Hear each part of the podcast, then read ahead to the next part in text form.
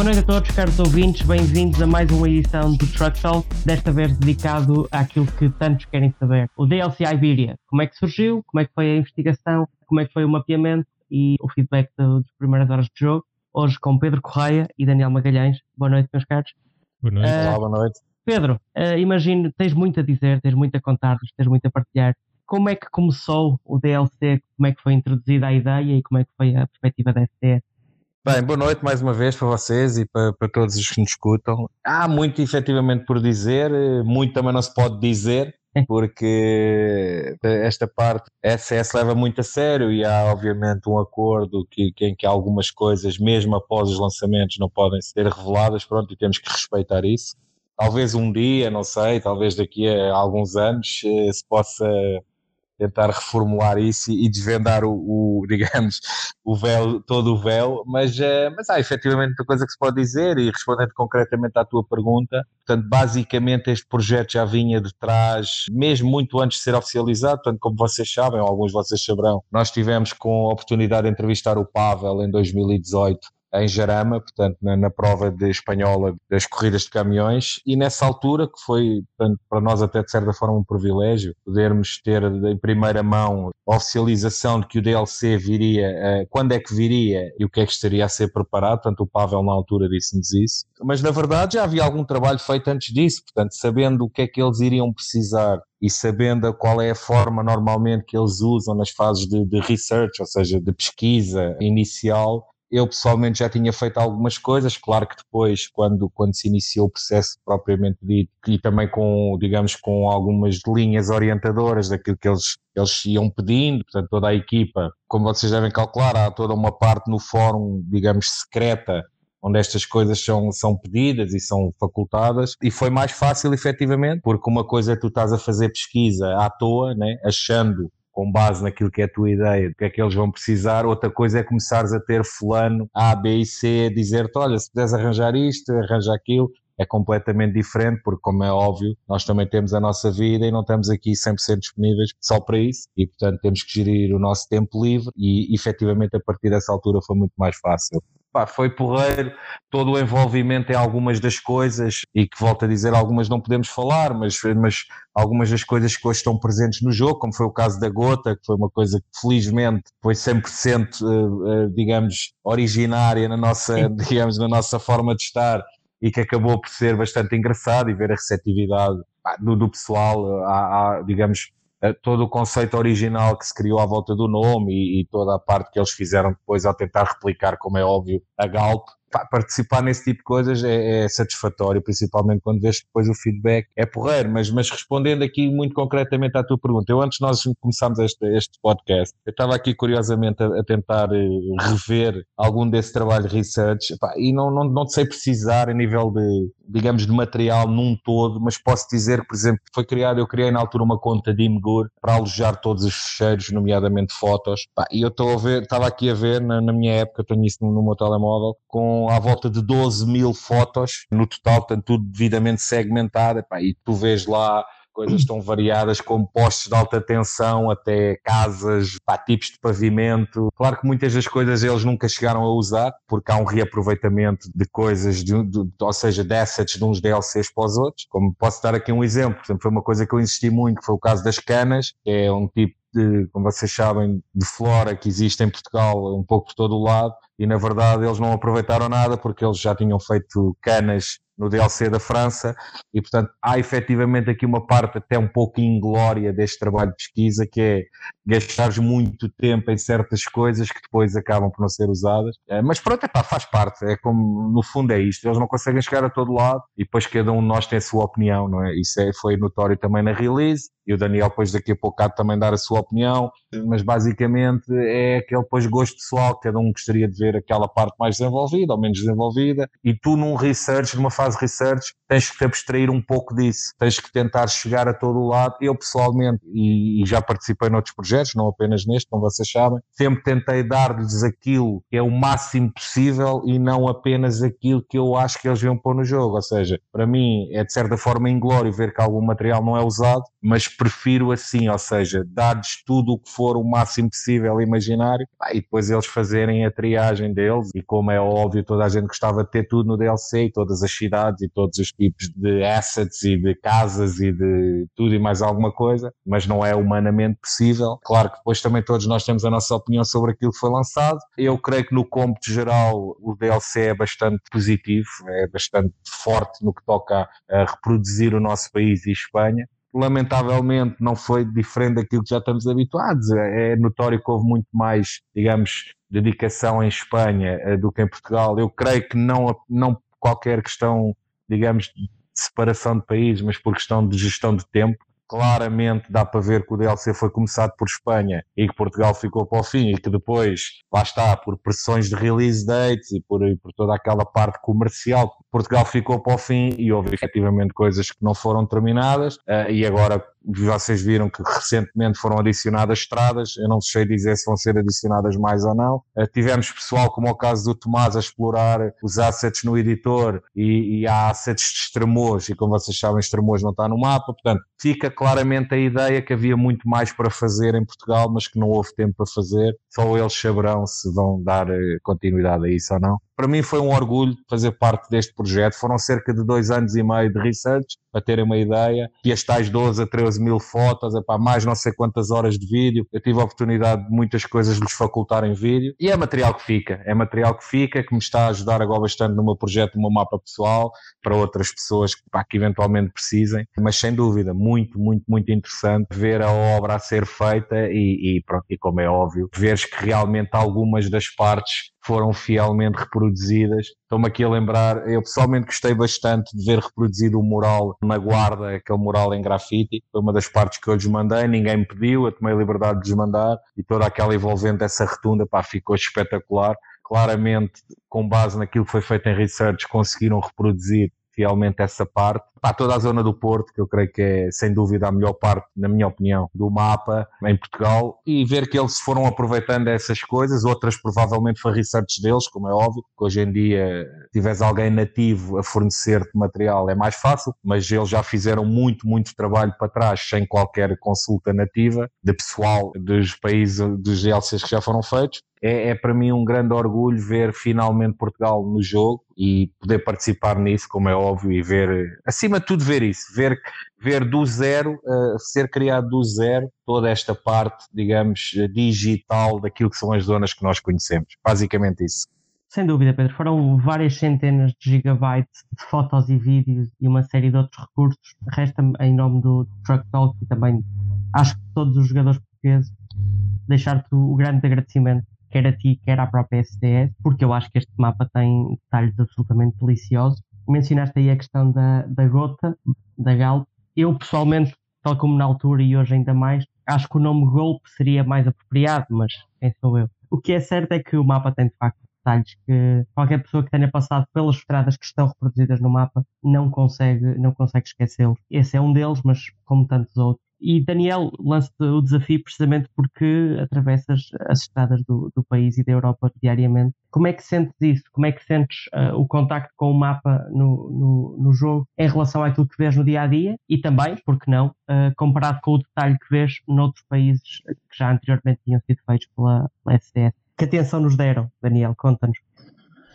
É, sim, somos sempre um pouco suspeitos de falar. Claro que dizer que este DLC para mim é dos melhores, obviamente que a gente é de cá, é o nosso DLC, vamos sempre ter isso em, em, nosso favor, mas pondo isso de parte, eu creio que efetivamente é um dos melhores, um dos melhores DLCs até hoje, porque uh, ultimamente a SS tem vindo sempre a elevar a fasquia, mesmo antes de, do release, a gente sempre, sempre tocou neste, neste ponto de dizer que esperávamos pronto, as expectativas eram altas, a gente ia esperar muito, porque é assim que a SS nos tem habituado e voltando um pouco àquilo que o Pedro falou, claro que há pequenos pormenores que a gente gostava de ver no mapa e infelizmente não vê, e ou, outros, outros, ou outras zonas que a gente gostava de ver e que não foram representadas, ou pequenos erros que podiam ter sido evitados, mas acho que há sempre por onde pagar, seja em que DLC for, claro que a gente olha para isto com outros olhos, porque é, é, são as estradas que a gente circula todos os dias, são, é, é o nosso país, são as nossas cidades, temos outra maneira de ver as coisas, claro que nos outros DLCs certamente também existem o mesmo tipo de erros, ou mesmo tipo de detalhes que faltam, mas assim numa, numa visão geral,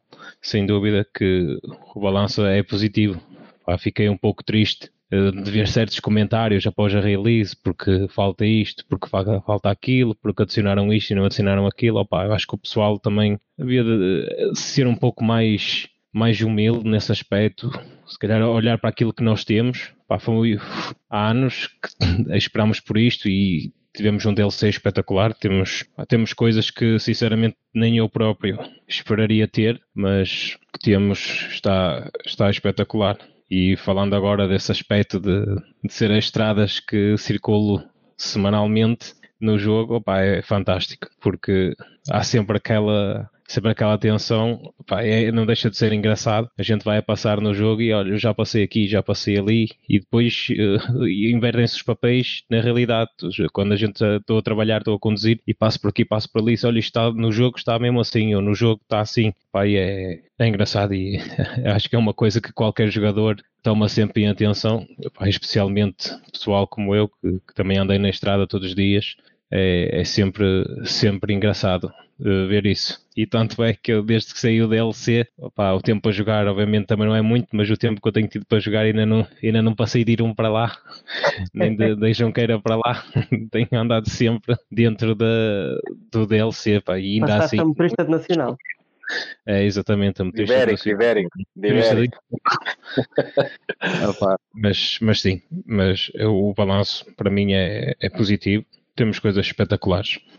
O que é certo é que a comunidade, o objetivo da comunidade será sempre ter o, ter o café da esquina e o, e o seu prédio representado no jogo, mas o que é certo é que também isso é impraticável, da mesma forma que seria impraticável reproduzir frame por frame as centenas de gigabytes que o Pedro produziu de claro, pesquisa. Transformaria mas... o jogo numa coisa completamente dantesca creio que para isso é que também agora chega a parte do, dos mods. Acho que agora o pessoal entra aí, até falando de uma cara nova que apareceu no grupo aí pouco tempo antes da release do DLC, o, o Tomás Batista, do qual deixo um abraço, porque o trabalho dele é espetacular. Tomás merece ainda, ainda não explorei uh, a, a 100%, o modo que ele lançou, mas andei ali pelaquela zona do aeroporto de Faro e está espetacular. Eu mesmo não conhecendo aquilo na vida real, dá para ver que está ali uma qualidade de trabalho com uma excelente atenção ao detalhe e acho que agora entra um pouco isso e, e o mesmo com o Pedro, com o que ele está a desenvolver, de, certamente que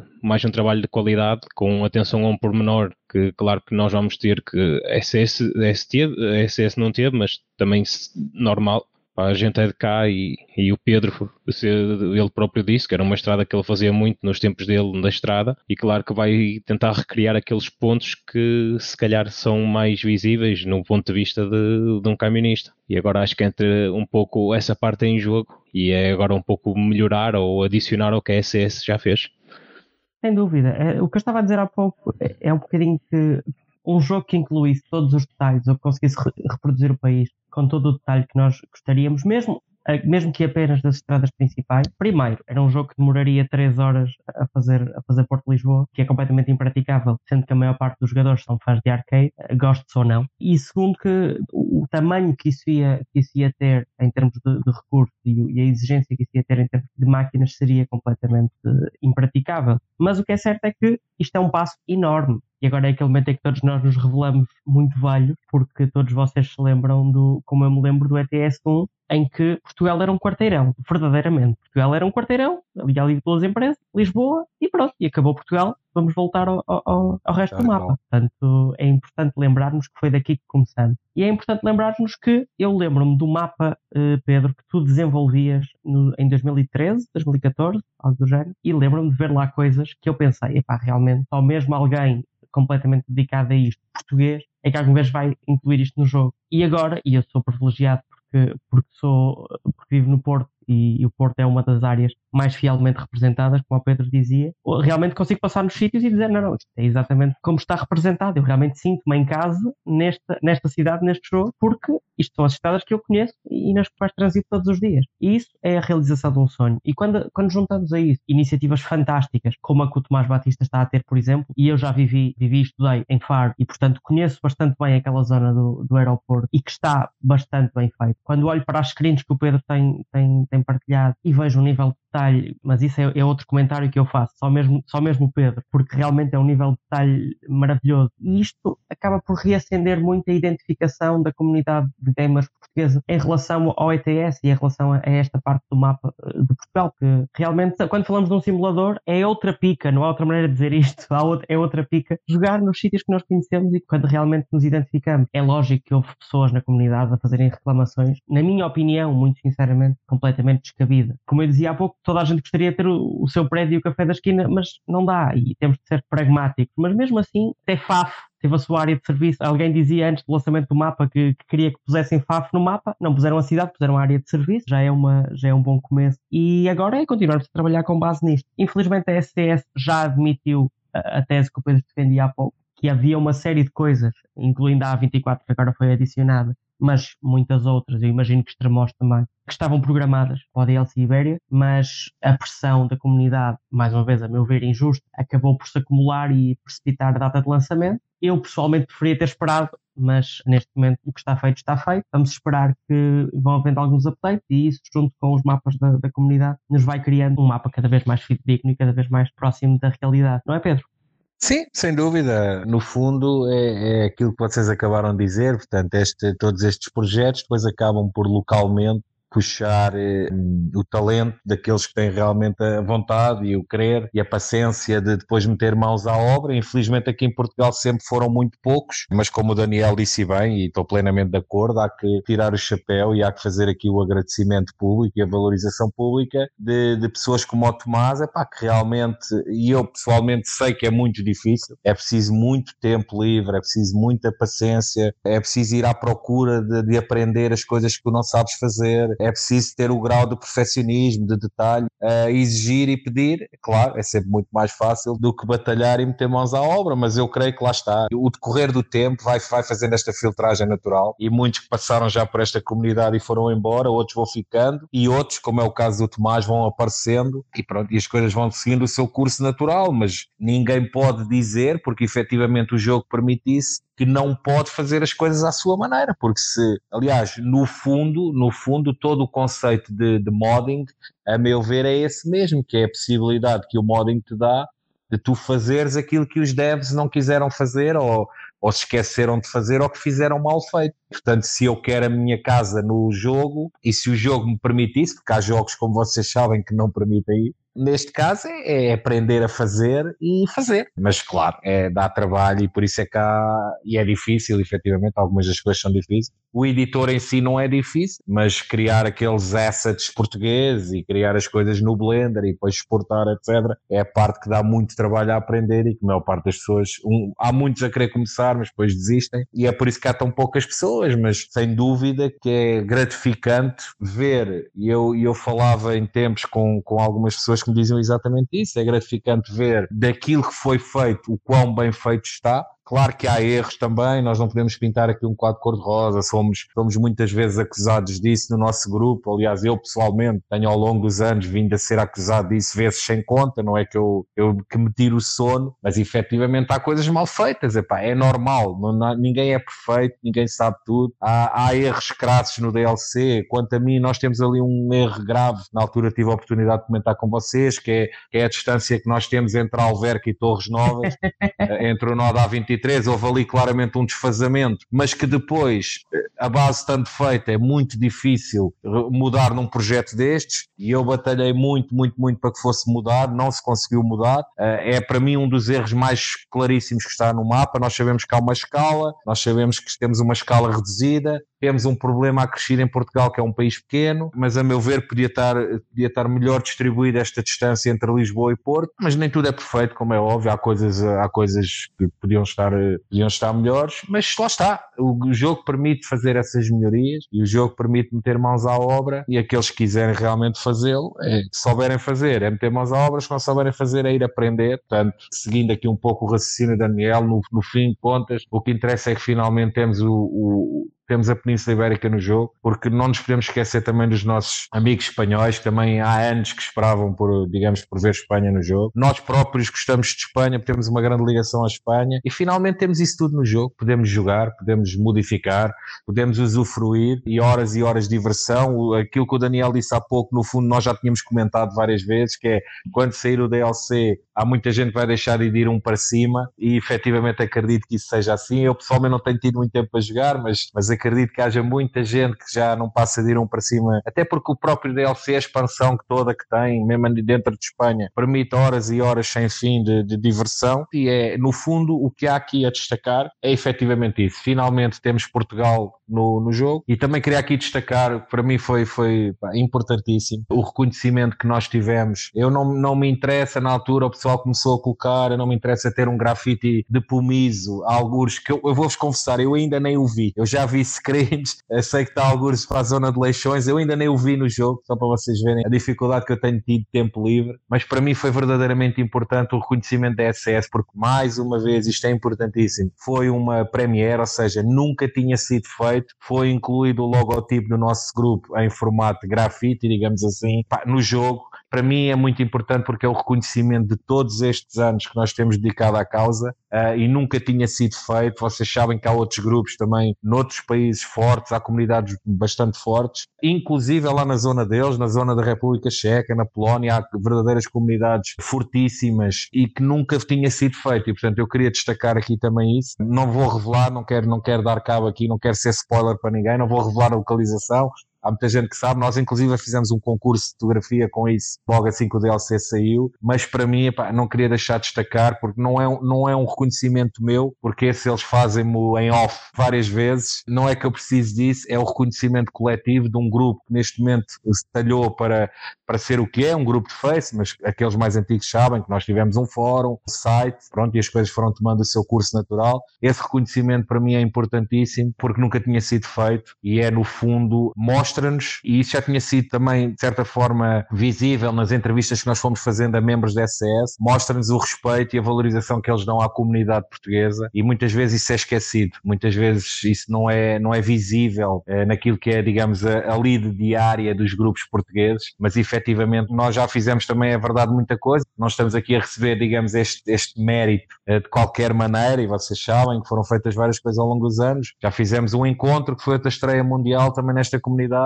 e no fundo foi a maneira que eles arranjaram de, de certa forma de reconhecer todo este trabalho que nós fizemos e a dedicação e a paixão foi meter, digamos, o, o, o logotipo da nossa comunidade escondido, entre aspas, no jogo. E isso para mim foi, pá, pessoalmente, foi bastante satisfatório de ver esse reconhecimento, Miguel.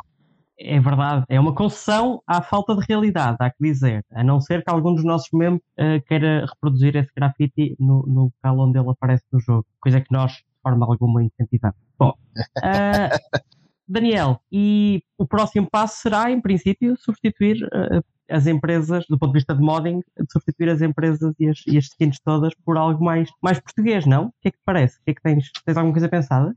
É isso, é, é, um, é um projeto que já está pensado. Agora é uma questão de, de, termos tempo livre e conseguimos reunir esforços para, para pôr isso em prática. Eu já, a gente já tinha falado isso em off aqui no, no nosso grupo da administração do grupo, inclusive com o Pedro e com o Bruno, o Vítor, que a ideia para o futuro agora era essa, tentar uh, tornar o 100% Tuga, entre aspas, opa, adicionar agora aquilo que falta, mais uma vez falando outra vez na vertente do modding, pá, aquilo que não foi feito pela SS e coisas que obviamente nunca iriam ser feitas por eles, agora cabe-nos a nós de, de trazer ao jogo e uh, isso é uma das coisas que a gente tem em mente. Claro que não, não vamos dar aqui uma data, porque creio que nem nós próprios sabemos, mas assim que a gente tiver a disponibilidade para meter mãos à obra, sem dúvida, que isso há de ser um projeto que irá acontecer. O Pedro já, aliás, o Pedro já começou aí com, em tempos agora não há muito tempo, logo pouco depois da release, com e um rework da, das gasolineiras, já fazer a Galp e tudo mais, adicionar ali uma, uns detalhes para ficar ali 100% fiel à realidade e creio que agora a gente temos, temos uma excelente equipa com gente que, que sabe de tudo, uns melhores numa coisa, outros melhores noutra. Uh, acho que se todos reunirmos esforços, efetivamente temos, temos aqui pano para mangas no que toca a, essa vertente de adicionar empresas tugas e outros pequenos pormenores, mas sim, isso já, já está pensado e creio que, que tanto nós como toda a comunidade vai sem dúvida gostar de um modo assim.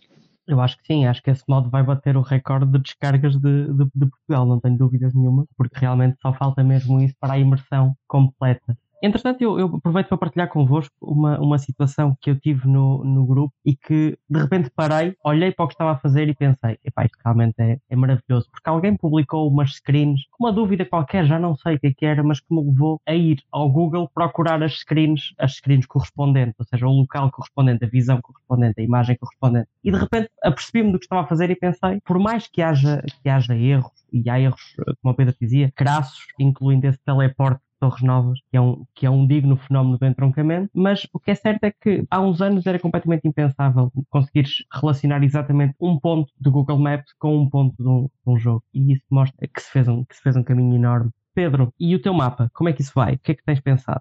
Miguel, em relação ao meu mapa, tenho recebido montes de mensagens. Queria até aproveitar a ocasião para pedir desculpa a algum desse pessoal, que eu não, nem sempre consigo responder a todos ou com a brevidade desejável. Mas tenho recebido montes de mensagens, pessoal a pedir feedback, porque vamos começando a postar screens e, e o pessoal começa a ficar curioso e a contactar para saber de, de releases, de quando é que sai, etc. Há sempre esta pressão de, de, digamos, das releases e de quando é que sai. Eu nunca me comprometi com datas, nem cedo a pressões, deixar aqui esse alerta a quem nos está a escutar, porque quem me conhece sabe que eu, eu, o grau de perfeccionismo que eu imponho a mim próprio nos meus trabalhos é elevado e isso leva muitas vezes, digamos, as, que as janelas temporais vão esticando. Claro que há aqui um planeamento por trás, eh, claro que também não queremos pôr o pessoal à espera eternamente, mas eu agora, ao contrário do, do outro mapa que quem me conhece desses tempos, em que para já eu tinha mais tempo livre, nessa altura, não tinha um terrorista de seis anos a quem dedicar o meu tempo, era tudo diferente e, e, nessa altura as coisas iam avançando mais rapidamente, digamos assim. Nesta fase eu deparei-me aqui com algumas dificuldades. Em primeiro lugar, eu tive que me adaptar ao editor novamente, porque eu não mexia no editor há mais de 10 anos e o editor está consideravelmente diferente. Portanto, todo o interface do editor do jogo, do mapa, está, está muito diferente, para melhor, como é óbvio. Eles evoluíram bastante nessa parte, posso-vos dizer. Olhando para o editor daquilo que era, portanto, na altura quando eu comecei o outro mapa de Portugal, no tempo do All-in, depois mais tarde a transição para o primeiro ETS, portanto ali alguns entre 2006 e 2008. O editor está completamente diferente da noite para o dia. Tive de me adaptar a essa parte, portanto, gastei aqui cerca de duas, três semanas a perceber, porque no fundo não é, não é diferente de qualquer outro software. O antes de começares a fazer um bom trabalho, tu tens de conhecer as ferramentas, o que é que faz o quê, o que é que está disponível, é, só depois é que podes começar a criar. Depois também tive ali um, gastei ali um, uma grande parte de tempo a perceber que assets é que temos criados, nomeadamente no, no, no Iberia, e para vocês terem uma ideia, era algo que também nós já tínhamos vindo a falar ao longo do tempo. A cada release SS tem-se esmerado bastante no que toca a assets, a fabrico de prefabs,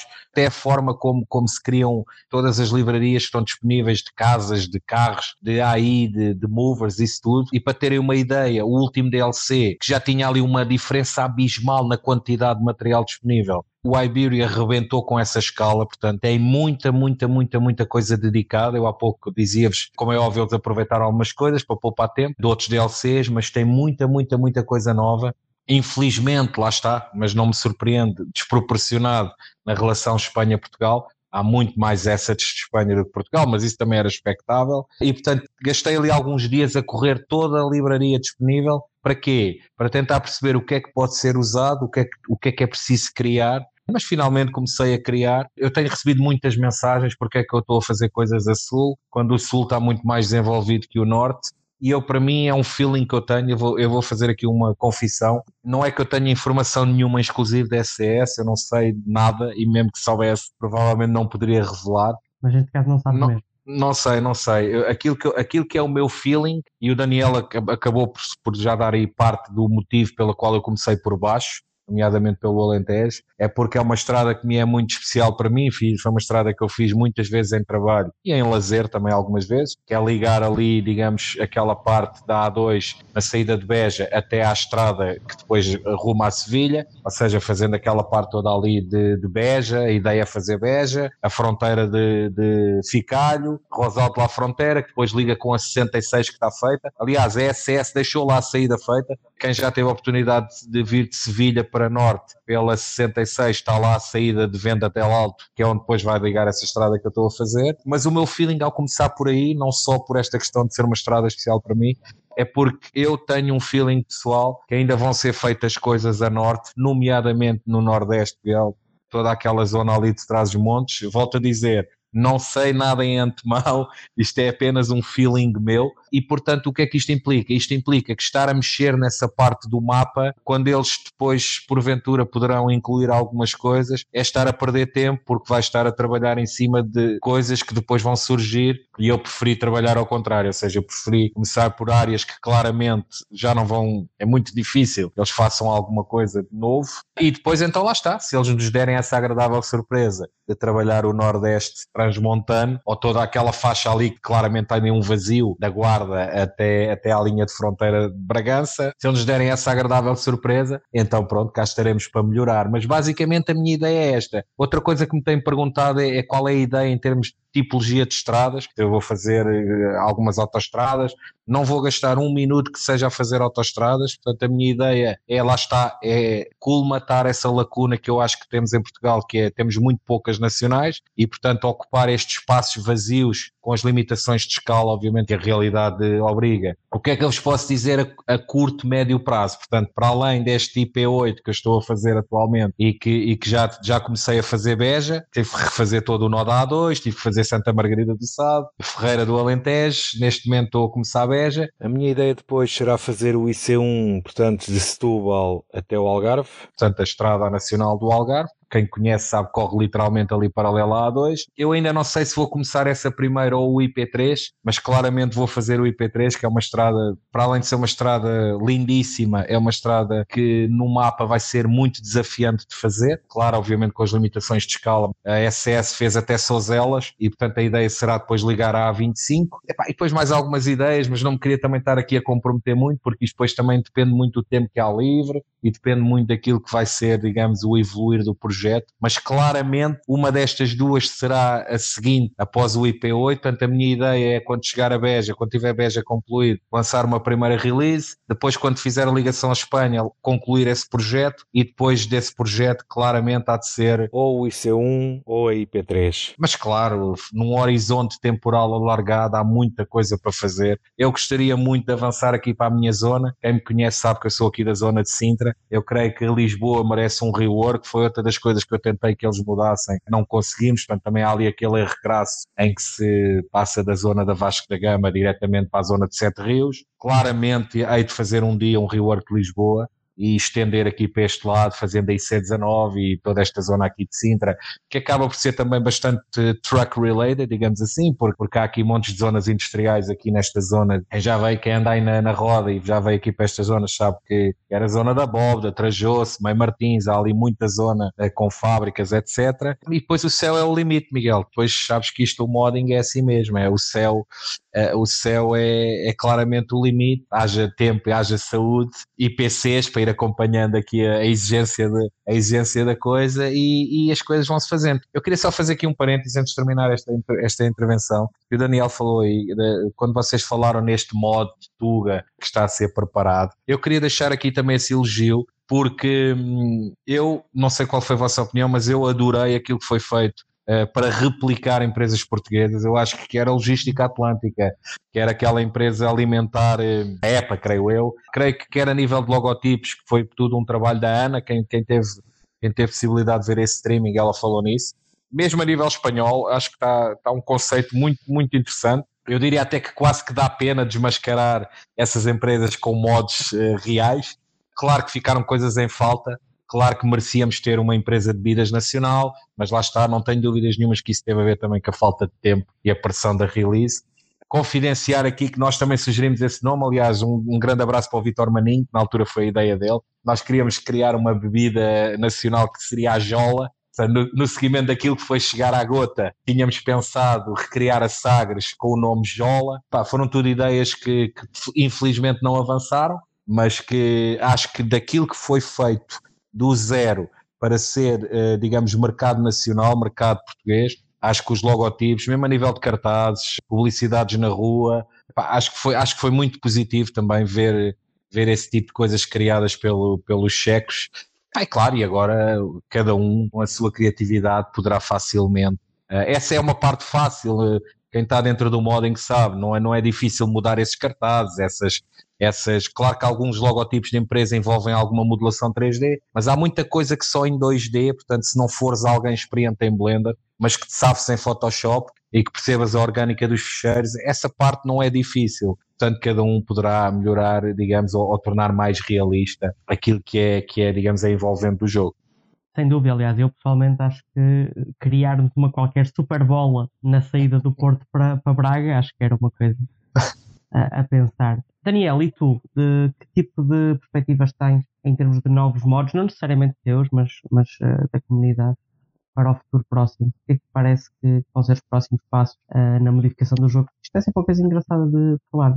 Claro, claro. E isto dos modos também parte sempre um pouco do que a gente falou agora. Parte, parte um pouco, às vezes, de eu querer recriar isto para mim no jogo e claro que depois acaba por ser um trabalho para o público. Pessoal que começa a partir daí eh, e certamente eh, creio que o tipo de modos que poderão surgir eh, vai ser um pouco já daquilo que está a ser feito, que são estes, estes mapas, adicionar esta estrada ou aquela estrada, ou um rework desta ou daquela cidade. Claro que creio que esse será talvez a, a vertente que o pessoal queira explorar mais mas certamente não é, não é fácil e a gente sabe disso. E como o Pedro disse, eu próprio gostava muito de aprender, com map, de aprender a mexer no Map Editor, pá, mas é como o Pedro diz, é muito complicado, é muito tempo. É preciso muito tempo livre para aprender isso e o tempo livre agora já não é o que era em tempos, quando aprendi a mexer em Blender e em Photoshop. Pá, são coisas que agora vou dando seguimento, mas fui, fui aprendendo no passado,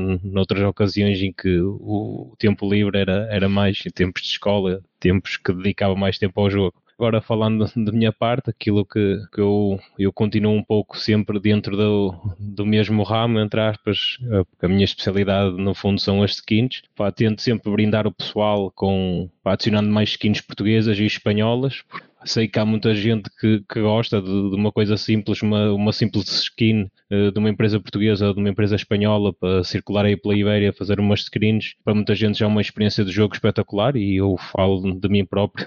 Acho que é sempre engraçado e tirar sempre eu próprio quando, quando faço uma skin. Ainda, ainda, ainda hoje, inclusive, fiz mais duas skins portuguesas e tento sempre colocar o, neste caso foi, foi o skins para um reboque, tento sempre colocar o reboque no ambiente ao qual ele, ele, ele pertence, entre aspas. O que eu publiquei no grupo é de uma empresa portuguesa de, de comércio de frutas, então foi, e outra, outra coisa que no DLC está brutal, temos zonas, principalmente no sul de Espanha, temos ali zonas que, que recriam a 100% aqueles locais, aqueles armazéns uh, junto dos pomares ou junto de um, de um descampado, onde encontra-se aqueles cetos da fruta, um empilhador, uns, uns assets do, e uns movers do, do pessoal se o pessoal apanhar isto, apanhar fruta, pá, está tá brutal, é fantástico ver isso em jogo. E acho que depois também é uma coisa que leva a experiência de jogo a outro nível, sem dúvida, para quem estiver atento a esses pormenores e para quem conhecer e souber que aquilo é mesmo por onde passa a realidade, é, é, fantástico. E acho que, mais uma vez, os modos passam um pouco por aí. Se, se cada um for eh, fazendo ou criando um modo que melhore a sua experiência de jogo ou alguém que vá dando uma sugestão, temos efetivamente panos para mangas no que toca a modos também agora para o nosso DLC. Eu creio, oh Daniel, eu creio, eu creio que houve aqui um ponto de viragem com este DLC. Eu não sei se vocês concordarão comigo. Houve aqui um virar de página em que tu deixaste de precisar de fazer aquilo que não existia para te focares mais naquilo que tu gostasses que exististe. Ou seja, nós não tínhamos nada Tuga, não havia nada espanhol, não havia nada e quem quisesse tinha que fazer. E neste momento temos uma base super completa, já falámos, há erros, há faltas, há omissões, mas deixaste, digamos, de ter que trabalhar essa parte porque essa base existe e permite, lá está, uh, virares e, e gastares o teu tempo em modos que sejam mais, digamos, não de criação de, de, de coisas do zero, mas de aperfeiçoamento. E isso torna todo o panorama completamente diferente diferente para quem, volto a dizer, tem tempo e, e know-how para se meter nestas andanças do modding. E por isso é que nunca me fez muito sentido, não que eu esteja a criticar, mas eu creio que todos aqueles, e havia alguns projetos, alguns até bastante interessantes, que começaram a fazer Espanha e Portugal antes de haver esta base da SS e que agora, para além de se tornarem projetos obsoletos,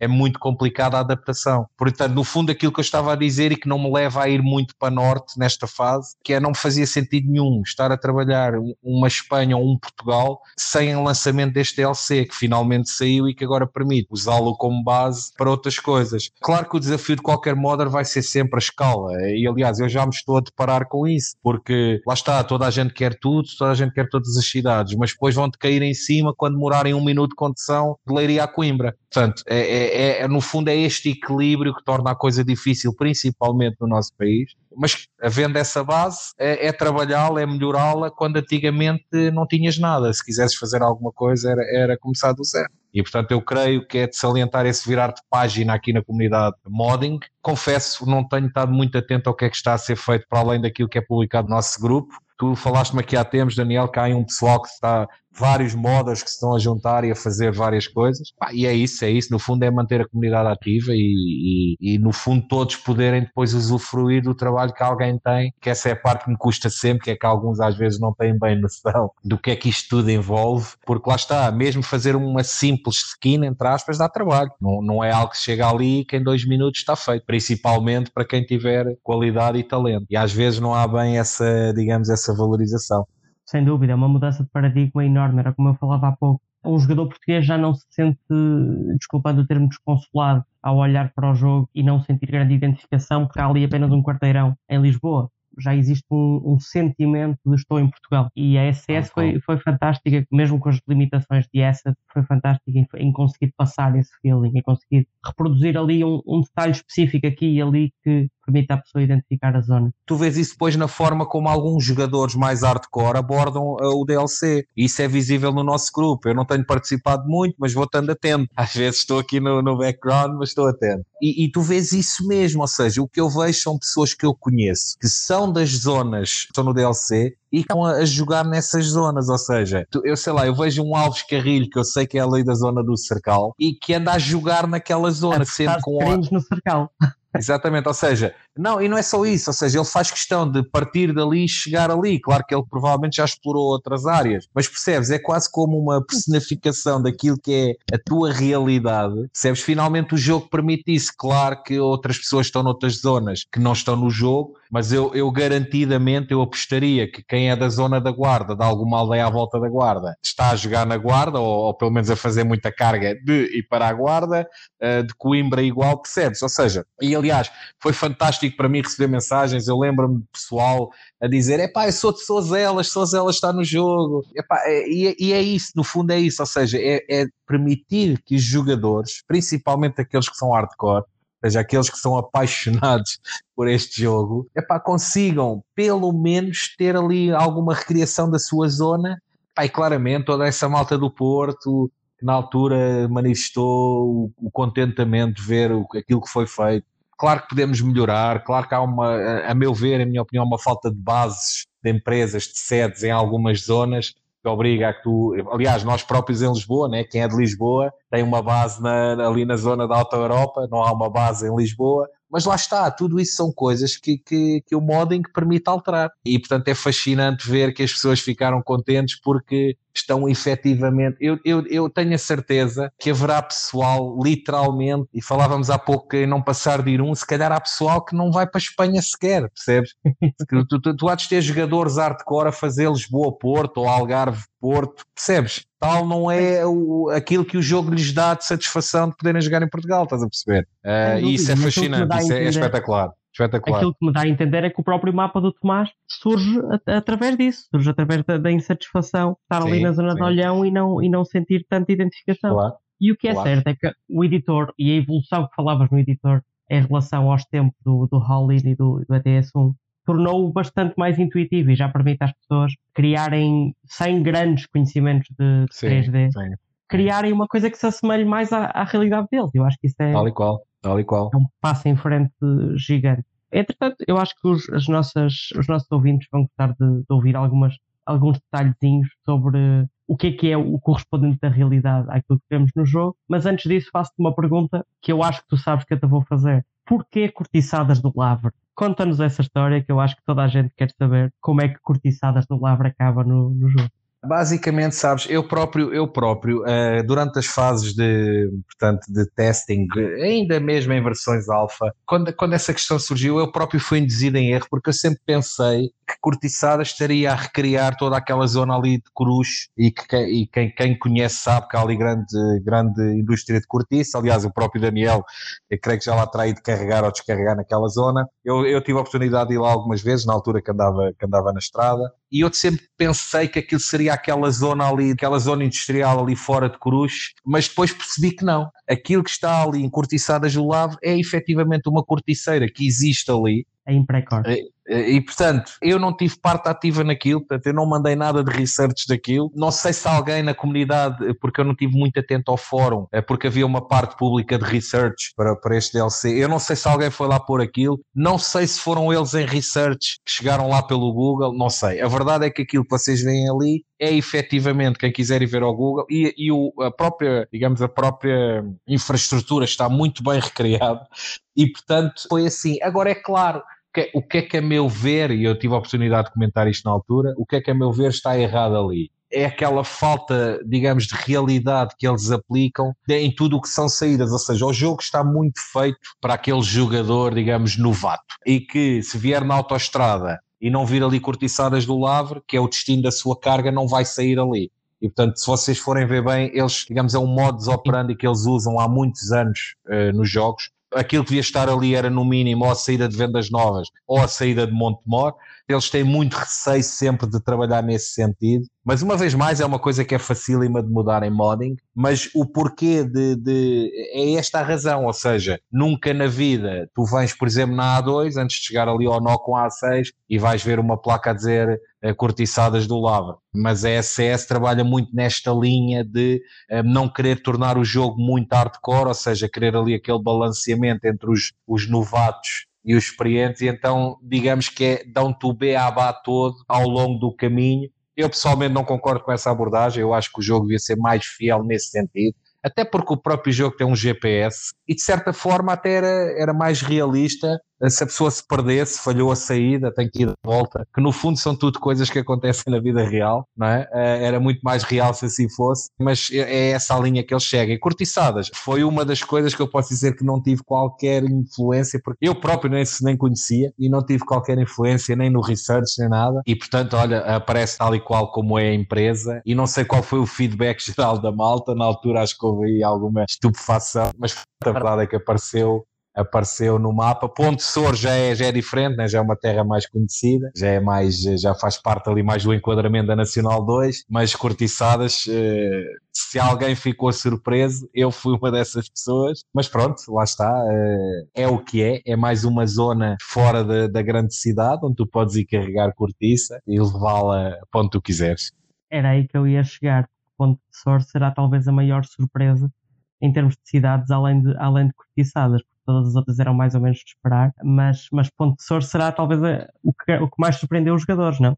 Sim, eu creio que sim. Eu, eu creio, eu tenho, esse é outro feeling que eu tenho, eu creio, porque houve um grande foco na Nacional 2 durante a fase research, quer na fase de research privada, digamos assim, quer na pública, houve um grande foco na Nacional 2 e houve inclusive já pessoas a falar, eh, pronto, a lamentarem não, não estar na Nacional 2 e eu creio que a Ponte Sor terá a ver com isso, ou seja, Ponte Sor, para quem conhece e quem, quem, quem for já de alguma idade, sabe que Ponte Sor até há bem pouco tempo era um ponto muito importante, principalmente, exatamente, principalmente, não tanto no logístico, mas no rodoviário, principalmente na, na digamos, na, na transição este-oeste, era um ponto fundamental para quem, para quem saía ou chegava desta zona aqui da Extremadura e portanto tinha ali, e era uma cidade importantíssima de, no tempo de, no, nos tempos áureos da Nacional 2 e eu creio que terá, que terá, lá está, terá havido ali um plano inicial de fazer alguma parte da Nacional 2 e depois, depois teve que ser abandonado. Portanto, eu creio que terá, é, é, é uma opinião minha, claro, vale o que vale,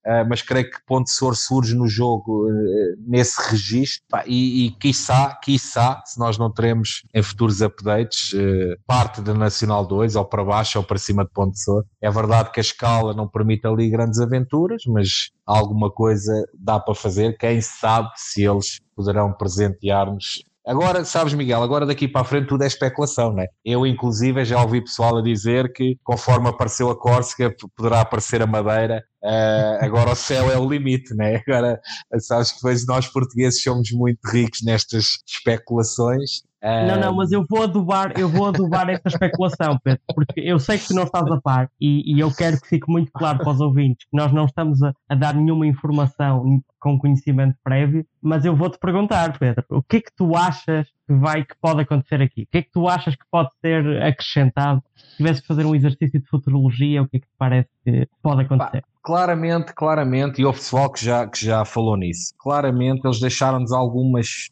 digamos, dúvidas no ar. Eu não queria alimentar aqui especulações nem falsas ilusões. Não, não, vais alimentar, vais alimentar. A, verdade, a, verdade, a verdade é que há muitas saídas uh, estrategicamente colocadas, quer em Portugal, quer em Espanha. Nós podemos pegar nisso como meramente dar algum realismo ao jogo, porque uma coisa é tu teres uma estrada ponto A para ponto B em que não tem lá as cidades todas, eh, ou pelo menos as mais conhecidas, mas pelo menos estão lá as saídas, torna o jogo mais imersivo, estás a perceber? Ou seja, no fundo, para acabar com aquilo que tu falavas há bocado no ETS1, que era saía-se do quarteirão que era Lisboa, dois minutos depois estavas na fronteira, não havia uma única saída, não havia nada, e portanto eu creio que terá muito a ver com isso. Mas ninguém sabe se não são saídas ou junções de autoestrada que estão estrategicamente colocadas para updates futuros, e esta história da A24, de certa forma, a mim pessoalmente surpreendeu-me e não me surpreendeu, porque surpreendeu-me ser tão, tão recente, ou seja, ser um update tão recente face ao lançamento, mas não me surpreendeu porque eu claramente continuo na ideia que havia aqui um plano muito mais desenvolvido para Portugal que foi, digamos, alterado por causa da, da pressão para, para que o DLC saísse. Mas eu creio que sim, pá. creio que alguma coisa será feita no futuro. Eles têm provado que também se querem superar eles próprios. O DLC da França foi um desses exemplos. Claro que agora há um grande investimento no rebuild daquilo que são as zonas iniciais do mapa. Eu também ainda não tive a oportunidade de ver, mas uh, creio que aquilo tem sido feito, por exemplo, na Alemanha, tem sido um, um rebuild espetacular. Mas sim, eu creio, eu creio que haverá, haverá updates de futuro, mais que não seja uh, corrigir algumas das falhas. Eles são sempre muito atentos àquilo que é reportado nos fóruns e há muita malta, felizmente, a reportar. Pá, e claro, e há de haver novidades no futuro. Mas é por, é, por, é por não saberes que eu me sinto tão à vontade para te perguntar. uh, porque, porque, eu, porque todos nós temos conta que não me respondeste. Que saída Não, mas eu, vou, eu, eu, mas eu vou fazer uma, eu vou fazer uma confissão. Eu vou fazer aqui uma confissão, porque se calhar alguns dos ouvintes viram aquilo que eu vi. Assim, grande parte da A24 já lá estava. Portanto, aqueles que são especialistas em sair da caixa e, e voar um pouco com a Flycam, não é? E sair das zonas que supostamente não têm acesso com o caminhão, grande parte da A24 já lá estava. Pelo menos ali umas semanas antes já lá estava, que eu, eu, eu dei com ela no editor. Agora, claro, isso não, não. É como eu te digo, qualquer um cabra ao editor, vai lá ver os assets de Estremoz. Está lá o Hospital de Estremoz, estão lá as muralhas de Estremoz, está lá a âncora da retunda, há uma retunda em Estremoz que tem uma âncora, está lá. Eh, quem for ao editor, está lá isso tudo feito. Agora, claramente dá-nos a entender o quê? Que havia um projeto inicial que ficou para trás, ninguém sabe se vão desenvolver essas áreas ou não. Isso quem, tá, quem mexe no editor sabe. As únicas coisas que lá estão. Sim, mas vamos, podemos aproveitar para partilhar um bocadinho àqueles que são mais Sim, gamers claro.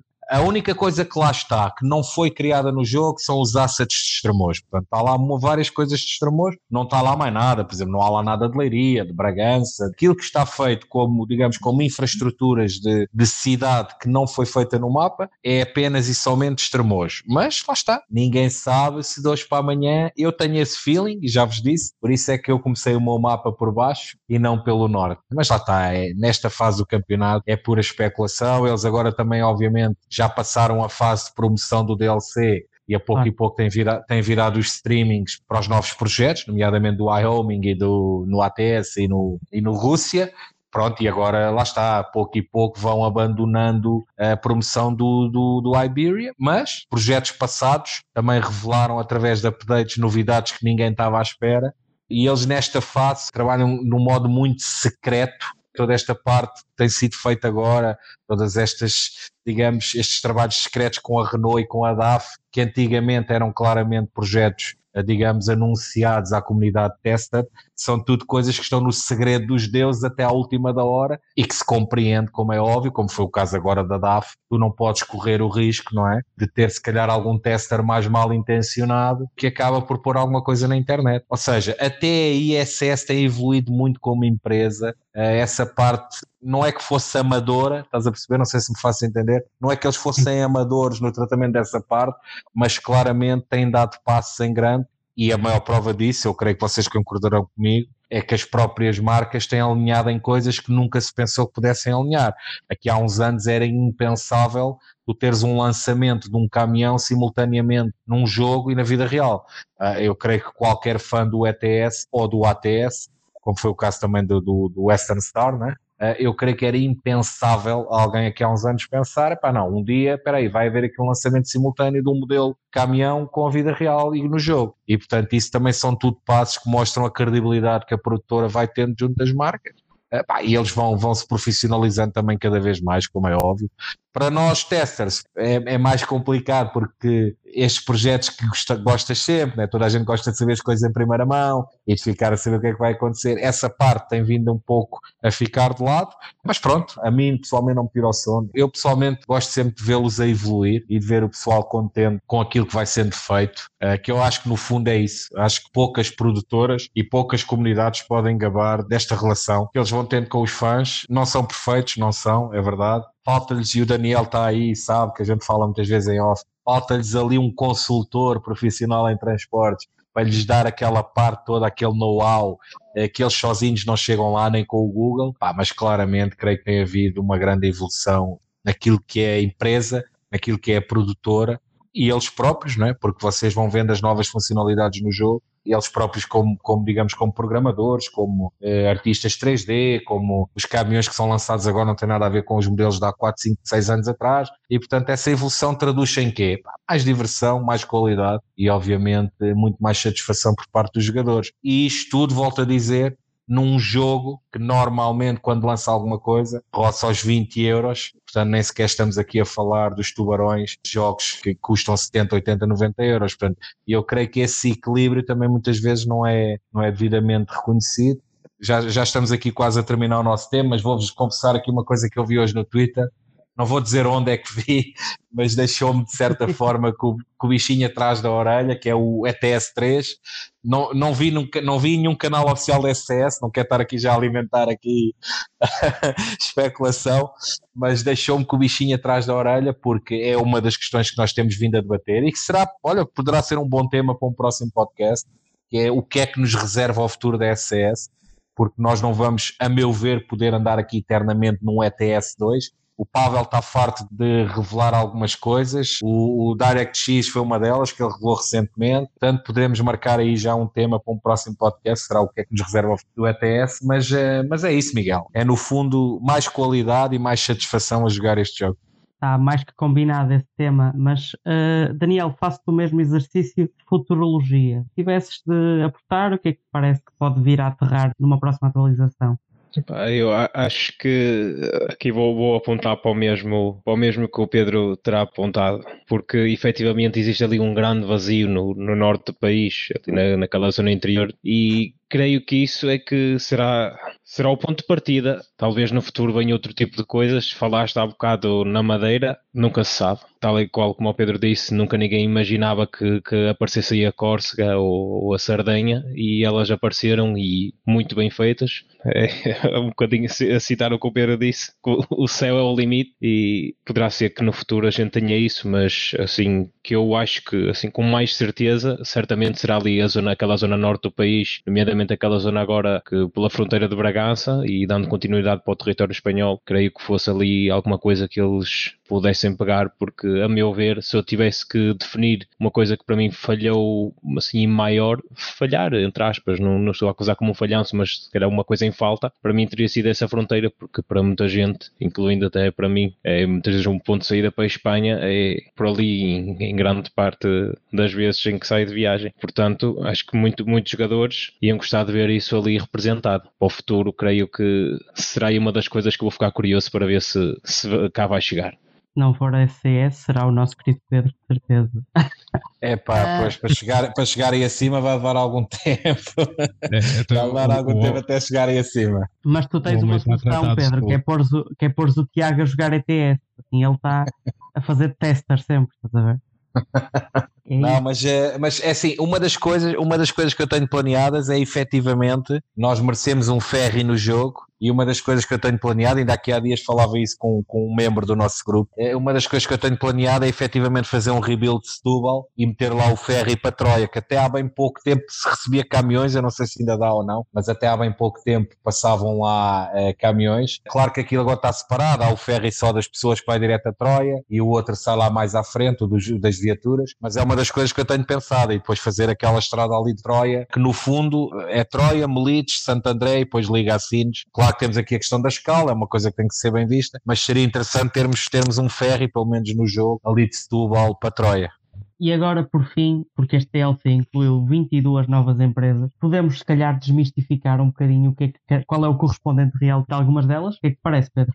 Sim, eu, eu creio que algumas são bastante fáceis de identificar, outras nem por isso. E podemos até aqui confessar algumas das coisas que nós sugerimos na altura hum, como fake names, uh, mas sim, é um bom exercício, Miguel.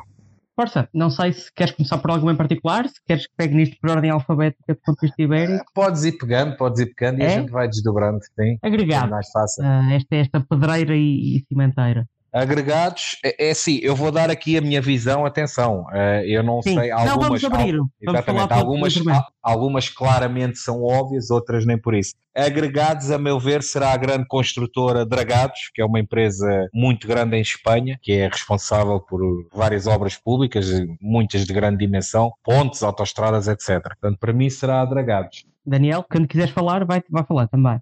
APP, a logística. APP não faço ideia. Não sei se o Daniel tem ideia do que será isso. Pá, não sei. Acho que aí também não, não, não vou para nada em específico. Se calhar é uma representação assim no geral de, de muita coisa, exatamente, algo mais genérico. Cantera Ibérica.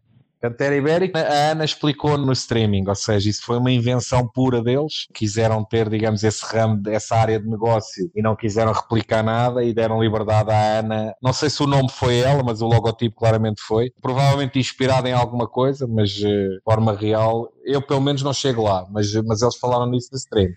Muito bem. Daniel, e, e se tivesse de substituir a cantera ibérica, o que é que punhas? É complicado porque pá, acho que essa é também uma daquelas que é um pouco genérica, porque está ali a representar aquele que poderá ser uh, empresas de construção dos dois países. Uh, num, num modo real, alguma coisa vamos lá ter de pôr. Exatamente, mas queria que ser uma coisa ainda sujeita à discussão e alguma pesquisa. Muito bem. Canteras del Sur, que, que se abrevia com CDS, o que em Portugal é extremamente problemático, mas enfim. creio que segue a linha da anterior, eu creio que essa segue a linha da anterior. Tentaram provavelmente abranger aí várias empresas, ou vários consórcios talvez, e pronto, e chegaram a esse nome. Casa Oliveira, produção de azeite. Casa Oliveira, a Ana também falou nisso, portanto, isso também foi outra, outra onde eles tiveram liberdade e inspiração para inventar, digamos assim, mas creio que aí claramente houve aí, de certeza, eh, algum cunho no tópico público de research houve lá muita malta espanhola a apostar. Lá está, se nós olharmos para, para aquilo que é a cultura checa, o alfabeto, que é tudo tão diferente, eh, será difícil eles chegarem a essa conjugação de nomes, não é? Relacionados com uma área de negócio. Eu creio que aí terá havido algum cunho, digamos, da comunidade. Mas quanto a mim é um nome, é um nome e um logo bastante bem conseguidos. Cadeia de supermercados Sexta. Olha, quer a sexta, quer a super sexta, pá, são básicos. Eu creio que os nomes estão bem concebidos, quer os nomes, quer os logos, mas eu, eu, preferia ter, eu preferia que eles tivessem avançado. Em primeiro lugar, para uma separação de Portugal-Espanha, creio que dava outra imersão no jogo, ou seja, era, era muito fácil recriar supermercado espanhol, sei lá, um Mercadona, uma coisa desse género, e, e do nosso lado recriar um Ping Doce a um continente. Eu teria optado por um essa... contente, por essa queres tu dizer? Um contente, exatamente, quem vê lá junto ao dragão está lá. Eu pessoalmente teria seguido esse caminho, Epá, mas pronto, lá está. Creio que o que está feito está bem feito, quer os nomes, quer os logos, mas eu pessoalmente teria, teria seguido outra estratégia. Daniel.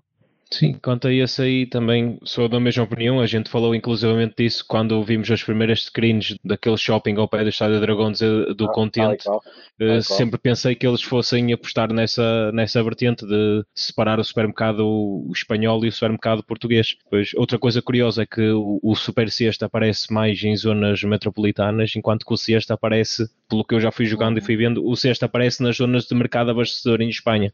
Exatamente. Uh, não sei se houve ali alguma intenção de separar isso, algo assim, um supermercado mais um, um, mais um grossista e outro de um supermercado mais pequeno, mas ainda assim são denominações assim muito genéricas. Um pequeno detalhe sobre o Cesta é que aparentemente ele só aparece em Espanha. Uma das teorias mais populares uh, na comunidade é que uma cesta aparece no logotipo do Mercadona, portanto poderá ser isso. É. O que é que te parece? Sim, sim, uh, lá está. Isso é, é, a comunidade a dar asas àquilo que é, digamos, a imaginação né, e a tentar perceber o que é que os levou a isso. A PSS terá tido inspiração, uma, uma pequena pesquisa sobre os supermercados e certamente claro. terá retirado alguma inspiração de, daí. Aliás, eu até diria, Daniel, que essa é a parte mais fácil para eles, porque supermercados há em qualquer país. Qualquer 10 minutos de research, tu chegas ao maior supermercado do país. É muito diferente de perceber o que é que se faz a norte, o que é que se faz a sul, quais são as indústrias, etc. Portanto, essa parte Exatamente. Uh, não, não, é difícil, não é difícil.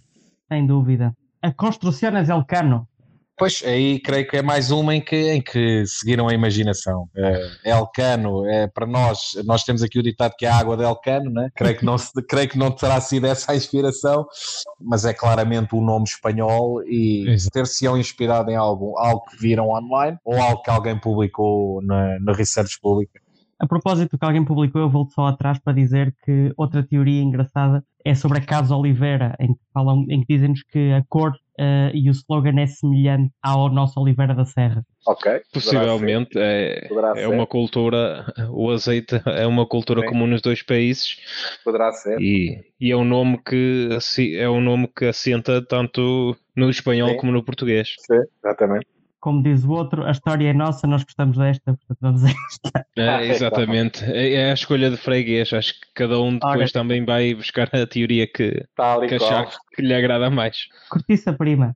Cortiça prima, claramente. Sabes que essa foi uma das fases onde, onde eu apostei bastante na research. Foi muita informação enviada, não só do, do, do Amorim, portanto, que é, digamos, eh, o maior player neste mercado em Portugal, a Corticeira Amorim. Eu fiz questão de lhes mandar muita coisa e como um sentimento um bocadinho agridoce quando eu vi o que eles tinham feito em termos de cortiça. O meu foco foi sempre em que se trabalhasse a cortiça no jogo, desde a extração da cortiça até ao produto acabado, ou seja, no ponto de vista logístico, a minha ideia era carregar cortiça acabada de extrair diretamente no campo. Epá, e houve pessoal que mandou fotografias brutais. Eh, conseguimos, com a ajuda de algumas pessoas, fotografias literalmente pessoal com a machada em cima dos chuveiros a tirar a cortiça e depois aquelas cargas fantásticas que são feitas literalmente tipo Lego e que vocês veem depois aqueles caminhões. Muitas vezes não são semi-reboques, é verdade, mas, mas também se vê. E a minha ideia era que eles tivessem trabalhado essa parte, desde poderes carregar no campo a cortiça, digamos, como matéria-prima em bruto, até às corticeiras e depois poderes levar material pronto, rolhas, placas de cortiça, etc., das fábricas até, até outros pontos. Eh, ficou-me um sentimento um bocadinho agridoce, ou seja, aquilo que foi feito está bem feito, mas está claramente incompleto porque falta aquela parte de ir ao campo apanhar a cortiça.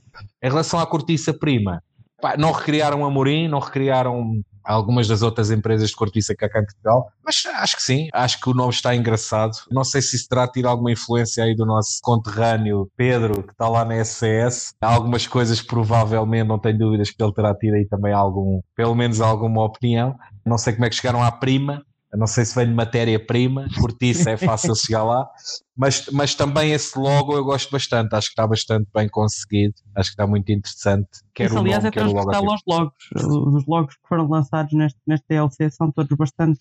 Sim, sim, sim, sim. sim. E bastante é curioso- outra coisa que é curioso a ver, porque efetivamente de DLC para DLC, é certamente tem melhorado nesse aspecto do design. E acho qual. que isso também torna a experiência do jogo, mesmo para aquele pessoal que gosta de jogar sem modos, Tal torna a experiência do jogo melhor, porque acabas por poder eh, conduzir um reboque com um arranjo gráfico eh, que se enquadra minimamente da realidade e já não seja aquela, aquele tipo de, de coisas que encontrávamos no início do jogo ou até mesmo no ETS1. E Sim, já não é E aquela sabes- seca, aquele, aquele reboque que não cabe em lado nenhum, que não tem lógica nenhuma, que não. Tal e qual. Mas, mas sabem, sabem que eu olho para esses reboques da cortiça e aquilo que eles fizeram no jogo. Eu pessoalmente não sou muito adepto, ok? Acho que é uma coisa muito forte. Mas olhem que eu não sei se algumas empresas de cortiça, se olhassem para isso, não poderiam replicar isso numa lona real. Não sei, não sei. Acho que o conceito é interessante, aquilo que eles, que eles inventaram. Ou seja, é basicamente forrar o reboque a cortiça, não é? Com, com uma textura de cortiça. Não sei se na na vida real algumas empresas de cortiça não olhariam para isso como realmente um potencial de marketing interessante a ser replicado. Eu pessoalmente não gosto, acho que é muito forte, mas lá está, se calhar eh, temos daqui para a frente algumas empresas a ver inspiração no jogo, quem sabe? É preciso não esquecer que Portugal é um dos maiores exportadores de cortiça e que inclusive já se fazem capas para iPads e capas para, tal e qual, tal e qual, tal e qual. telemóveis de, de cortiça, portanto faz todo o sentido. Em Geron, tem 10 energias. Sabes que aí é o mercado ibérico tem, tem evoluído bastante e há várias empresas, desde a Gabesa, há empresas a trabalhar eh, esta parte da energia, nomeadamente nas eólicas. Eu pessoalmente não chego a nenhuma empresa real com esse nome, não sei se eles se inspiraram em alguma ou não. O Eh, logotipo não me diz muito, eu indo pela palavra se calhar ia para a Endesa, mas Pois, e eu lembro-me de ver um foco muito grande no tópico de research público e lembro-me de haver muito foco da parte do pessoal espanhol na Endesa, portanto é provável que venha daí. Não, não, não. Eu pessoalmente não, não, não, não estabeleço uma relação, mas é provável. e é pá, empresa portuguesa de produção alimentar. Eu não sei se o Pedro nos ouve, não sei se ele está a ouvir este podcast ou não, mas eu creio que isso aí terá claramente cunho do Pedro Almeida. Eu, é algo que ele poderá eventualmente, não sei, confidenciar, mas eh, eu creio que isso é muito elaborado para um Sim, cheque, dúvida, eh, para um cheque lá chegar. Daniel, o Daniel ia dizer qualquer coisa, não sei se ias Sim, falar sim, nisso. e, e, e a falar disso, que por acaso e tinha mesmo pensado nisso, que tu já há pouco falaste que certamente na parte da cortiça prima poderia ter tido influência ali a mão do Pedro, creio que aí foi, foi essa a ideia, acho que não foi a ideia, não foi recriar nada em específico, mas o próprio nome é tão específico que Sim. creio que terá a partir daí. Eh, e ele próprio sendo do Alentejo, e no Alentejo acaba por ser tudo primos, quem sabe se será daí. Talvez seja daí. vamos, vamos receber cartas do é. A seguir temos a Gota, que é a nossa querida Gal. A gota, sabes, foi uma coisa tão espontânea que surgiu, porque a determinada altura foram, foram pedidas ideias para nomes, epá, e eu na altura, e porque era efetivo uma, efetivamente uma coisa que na altura da minha adolescência, eu não sei se continuo a usar, mas claramente no- na minha adolescência, portanto, nos anos 90, a gente dizia a malta quando tinha carro, né? nem todos tinham, mas a malta ali nos 18, 19 anos, claramente não iam meter combustível, iam meter gota. Basicamente o raciocínio foi simples, foi espontâneo, foi quatro letras, começar por G, relacionado com o tema, epá, tem que ser gota. E foi giro, foi giro, eles pegaram. Eu pessoalmente não acho o design muito apelativo, vou ser sincero. Para já, porque eu sou um apaixonado do design Galp, acho que a Galp é fortíssima naquilo que é o design deles, e talvez por aí o meu desânimo, ou seja, achei um pouco fraco o design que eles arranjaram para a gota. Claro que pá, na altura eh, foi relacionada a palavra gota com drop em inglês e eles chegaram facilmente a um logotipo, que é efetivamente uma gota, mas eu pessoalmente estava à espera de uma coisa mais ao nível. E, e na Mirosol também, já devemos falar dela, mas estava à espera de uma coisa mais ao nível real, percebes? E acho, que- acho que há pobrezinho. Mas pronto, a ideia também será Sim, transformar isso em galp. negativa. Contrasta pela Sim, negativa, mas sim, este não vai ter pena nenhuma. Este não vai ter pena não, nenhuma em não. Esse não, porque a Galp é fortíssima, a meu, a meu ver. A Galp acho que tem alguma, algum, alguma simplicidade naquilo que é o seu marketing e acho que o logo tem tanto simples como de poderoso e o cor laranja, que é uma cor que eu pessoalmente gosto bastante e, e pronto, e talvez daí o meu desânimo. Não sei se vocês concordam, mas a minha, a minha ideia foi essa, quando vi isso. Sim, sem dúvida, sem dúvida. Ah, deixa, deixa a desejar comparado com muitos outros blogos que vemos aqui. E e agora, passamos, agora passamos para um que é pessoalmente um dos meus blogs favoritos, que é a Huerta del Mar Menor, esta empresa de comida, de produção, de produção alimentar eh, espanhola. Tens alguma ideia? O que é que isto possa eu, ser? eu, eu, eu esse sinceramente nem estou a ver qual é, confesso.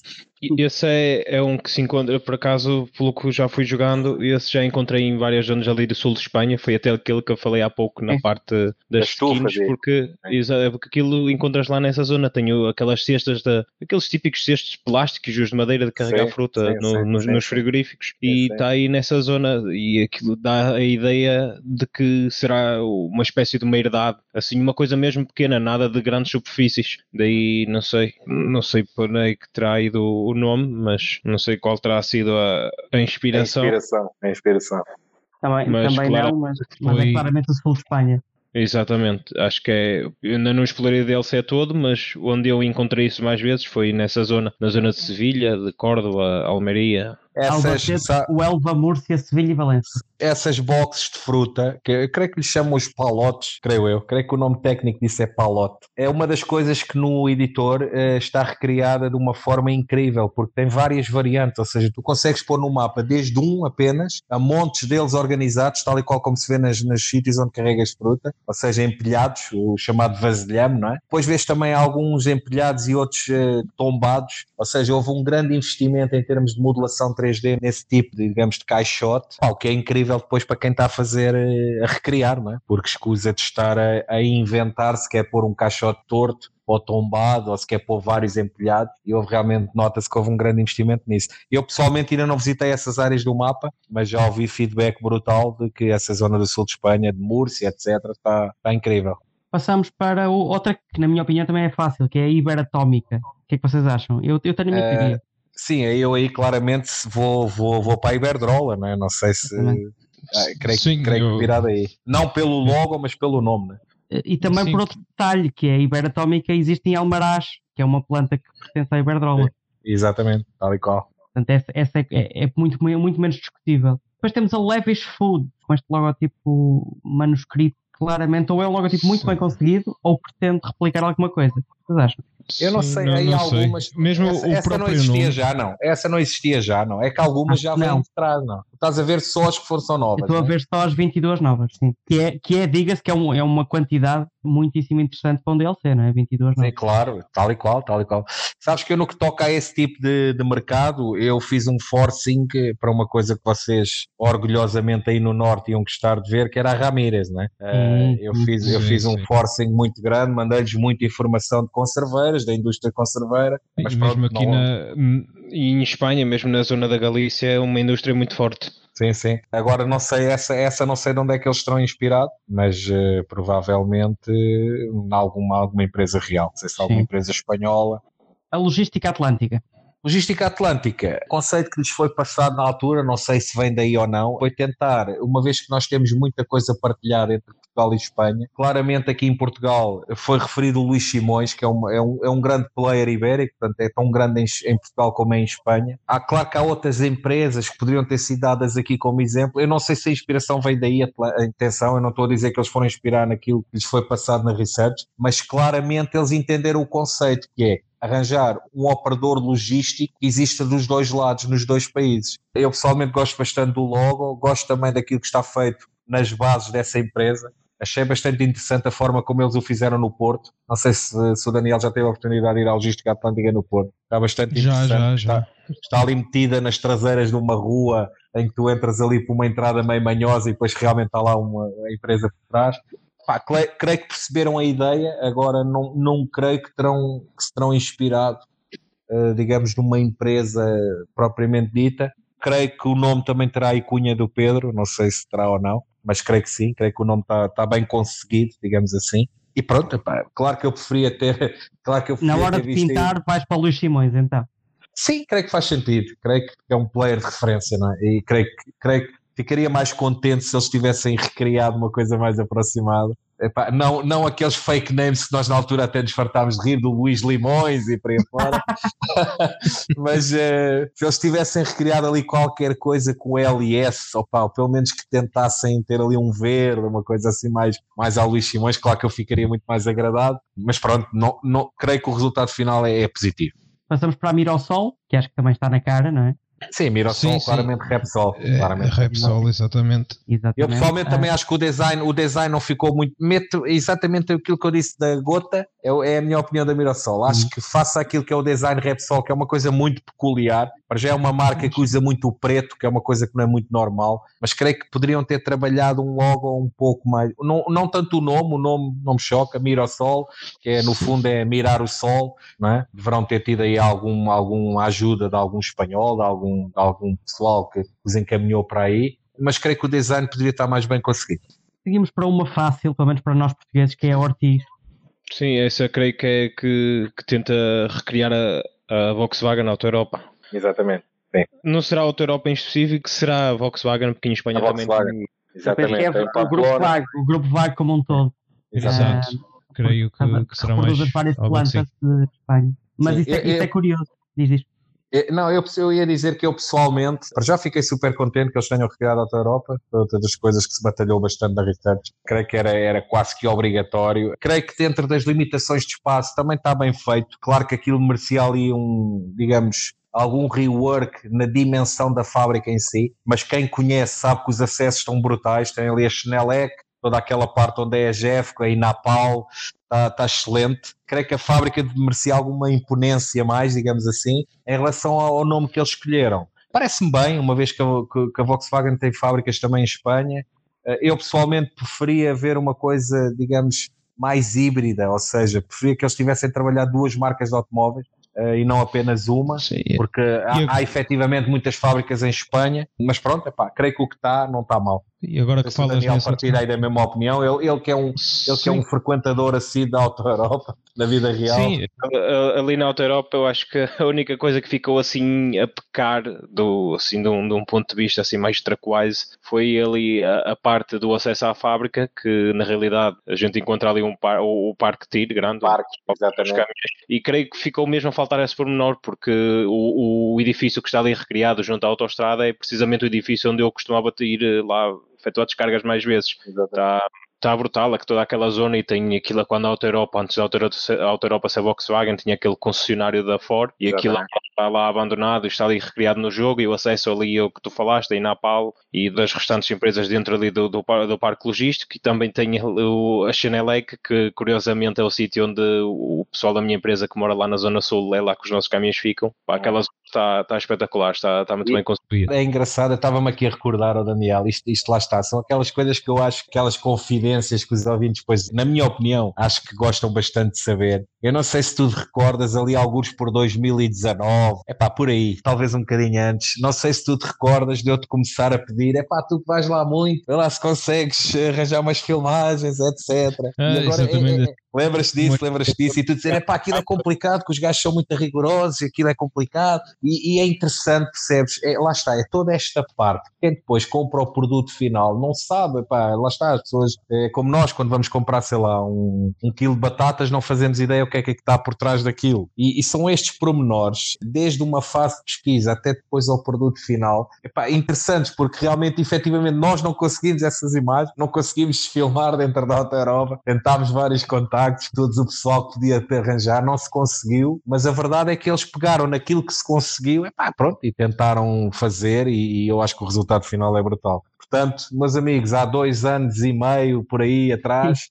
estávamos a tentar desesperadamente arranjar imagens dentro da Auto Europa para mandar para a SCS, que é para eles fazerem um trabalho como deve ser dentro, da, dentro do jogo foi tudo um pouco assim, ainda e há pouco falámos da cortiça, eu lembro-me, costumo carregar muitas vezes ali na zona de Cruz sim, e sim, cheguei, a, mandar, cheguei a apanhar ali umas, umas imagens ali, fosse da, da, da cortiça e daqueles tratores que andavam dentro da fábrica Tal com a própria qual. cortiça ali, a espécie de montar em Lego, como tinhas falado. Acho que tudo isso, agora se, com o resultado final que a gente aqui tem, o DLC, acho que traz sempre aqui um, como é que eu ia dizer, uma sensação de dever cumprido, porque vimos algumas coisas qual, que a porque... gente efetivamente se preocupou em procurar e transmitir, e no fim vemos isso recriado no jogo, e acho que é, é, é a recompensa que a gente É a melhor que podes ter, exatamente, é a melhor que podes ter.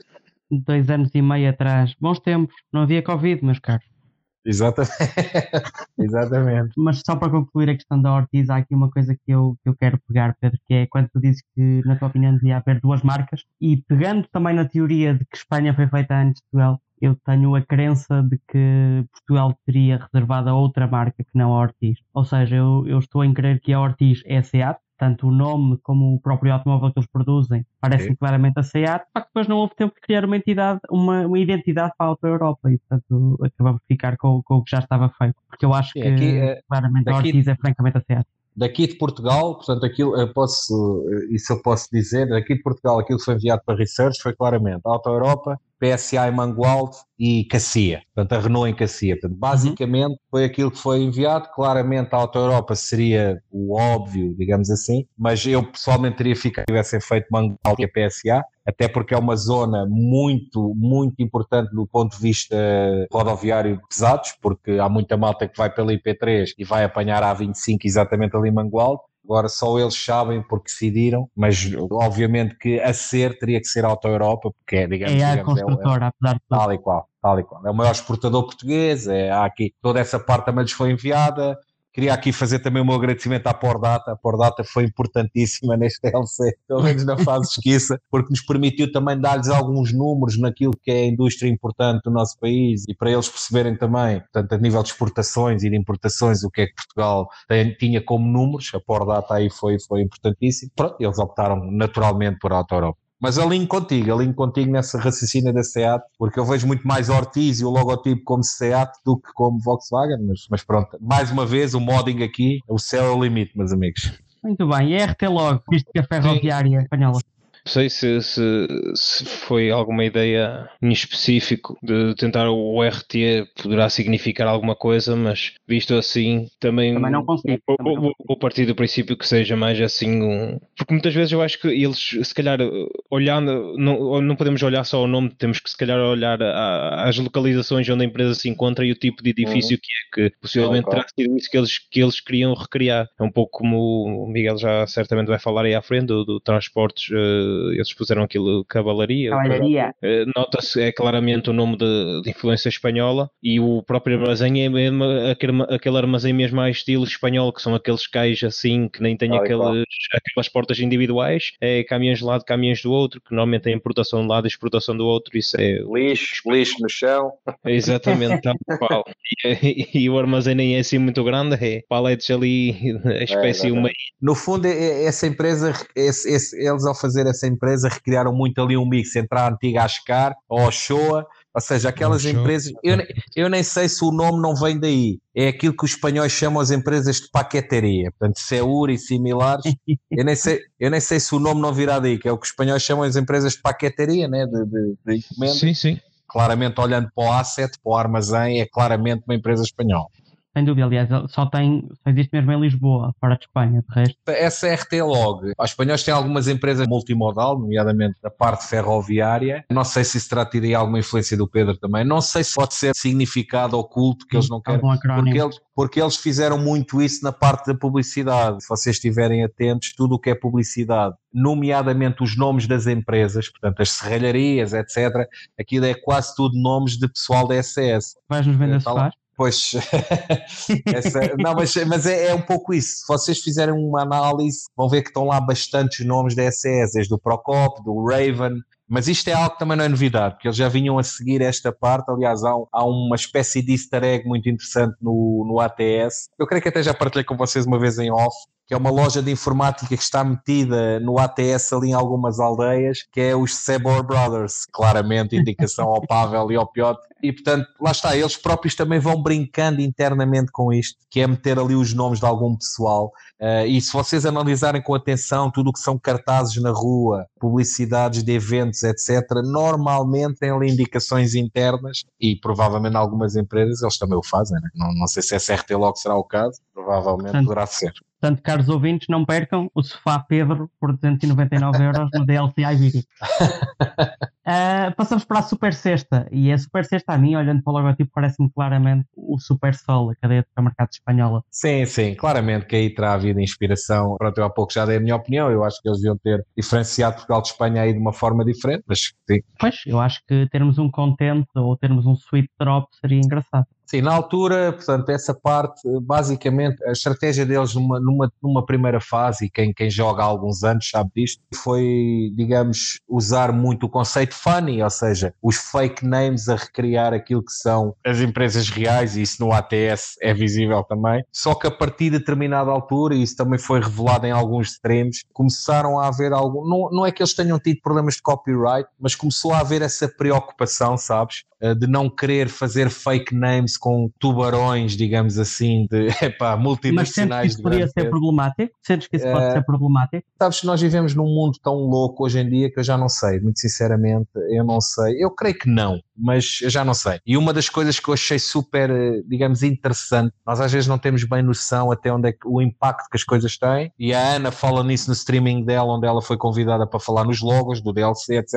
Aliás, quem não viu esse streaming, eu recomendo que vejam. É um streaming que foi feito ali, salvo erro, o primeiro ou o segundo a seguir ao DLC sair e onde a Ana deu ali algum insight sobre, sobre aquilo que são os logos que ela criou. E ela falou, uh, porque a determinada altura o Namiro perguntou-lhe uh, de onde é que ela se inspira nas moradas que mete nos cartazes e números de telefone, etc. E ela disse que recebeu instruções internas para usar somente números falsos. Porquê? Porque eles tiveram um problema no ATS em que usavam números americanos e começaram a receber chamadas, só para vocês verem o impacto das coisas, uh, de pessoal a dizer: epá, vocês tirem o meu número do vosso jogo porque está pessoal a ligar Portanto, vejam, bem, vejam bem o impacto das coisas. E a Ana fala nisso no streaming, ou seja, pessoal que vê os números no jogo e vai ligar para aqueles números. Bem, mas também na América tudo é possível, né? Nós sabemos que aquilo na América é. Já alguém te ligou para comprar um sofá, Pedro? Pá, não porque não é o número que lá está, mas não. Mas portanto, isto para te dizer que, ou seja, eles também vão aprendendo com isso e também começa a haver alguma preocupação. Aliás, não é por acaso que tu não vês no editor speak do World of Trucks raramente ganham screens que tenham modos de empresas reais. Portanto, isto porque eles não vão querer que alguém cometa ali, sei lá, uma skin da Coca-Cola e que depois de um dia para o outro apareça ali um problema com a Coca-Cola a reclamar direitos de autor. Cada vez mais eles também vão tendo esse cuidado, percebes? Daí também o DLC Iberia ter tido esse cuidado de criarem logos do, do zero e não fake names como tinha sido, digamos, a estratégia ao longo dos anos. Eu pessoalmente gosto de uma versão como de outra. Ou seja, eu, eu tanto gosto num jogo ver o, o fake name, digamos assim, principalmente nesse conceito funny, e daí nós temos sugerido, epá, posso dizer-vos aqui, aliás, vocês sabem que nós na altura falámos nisso, nós, nós sugerimos coisas aqui incríveis em Portugal, desde a Somos Tire, não me lembro agora de todas, mas de, era a Somos Tire, era, sei lá, era a Porta Inteira, era, nós tentámos, era essa da Jola, nós tentámos seguir esse conceito funny também, mas percebo que haja aqui uma questão, é para uma preocupação, digamos, com, com os direitos de autor, Simulador, mas não tropo. Exatamente. É a melhor maneira de evitar problemas é, é não nos meterem em aventuras e é normal que eles queiram seguir esse caminho. Mas eu pessoalmente gosto das duas vertentes. Aliás, eu gosto bastante de andar a jogar no ATS e reconhecer instantaneamente o Taco Bell, o Dunkin' Donuts. Acho que o equilíbrio está excelente entre aquilo que é o fake name, percebes? E, e olhares para aquilo e veres claramente o que é que é.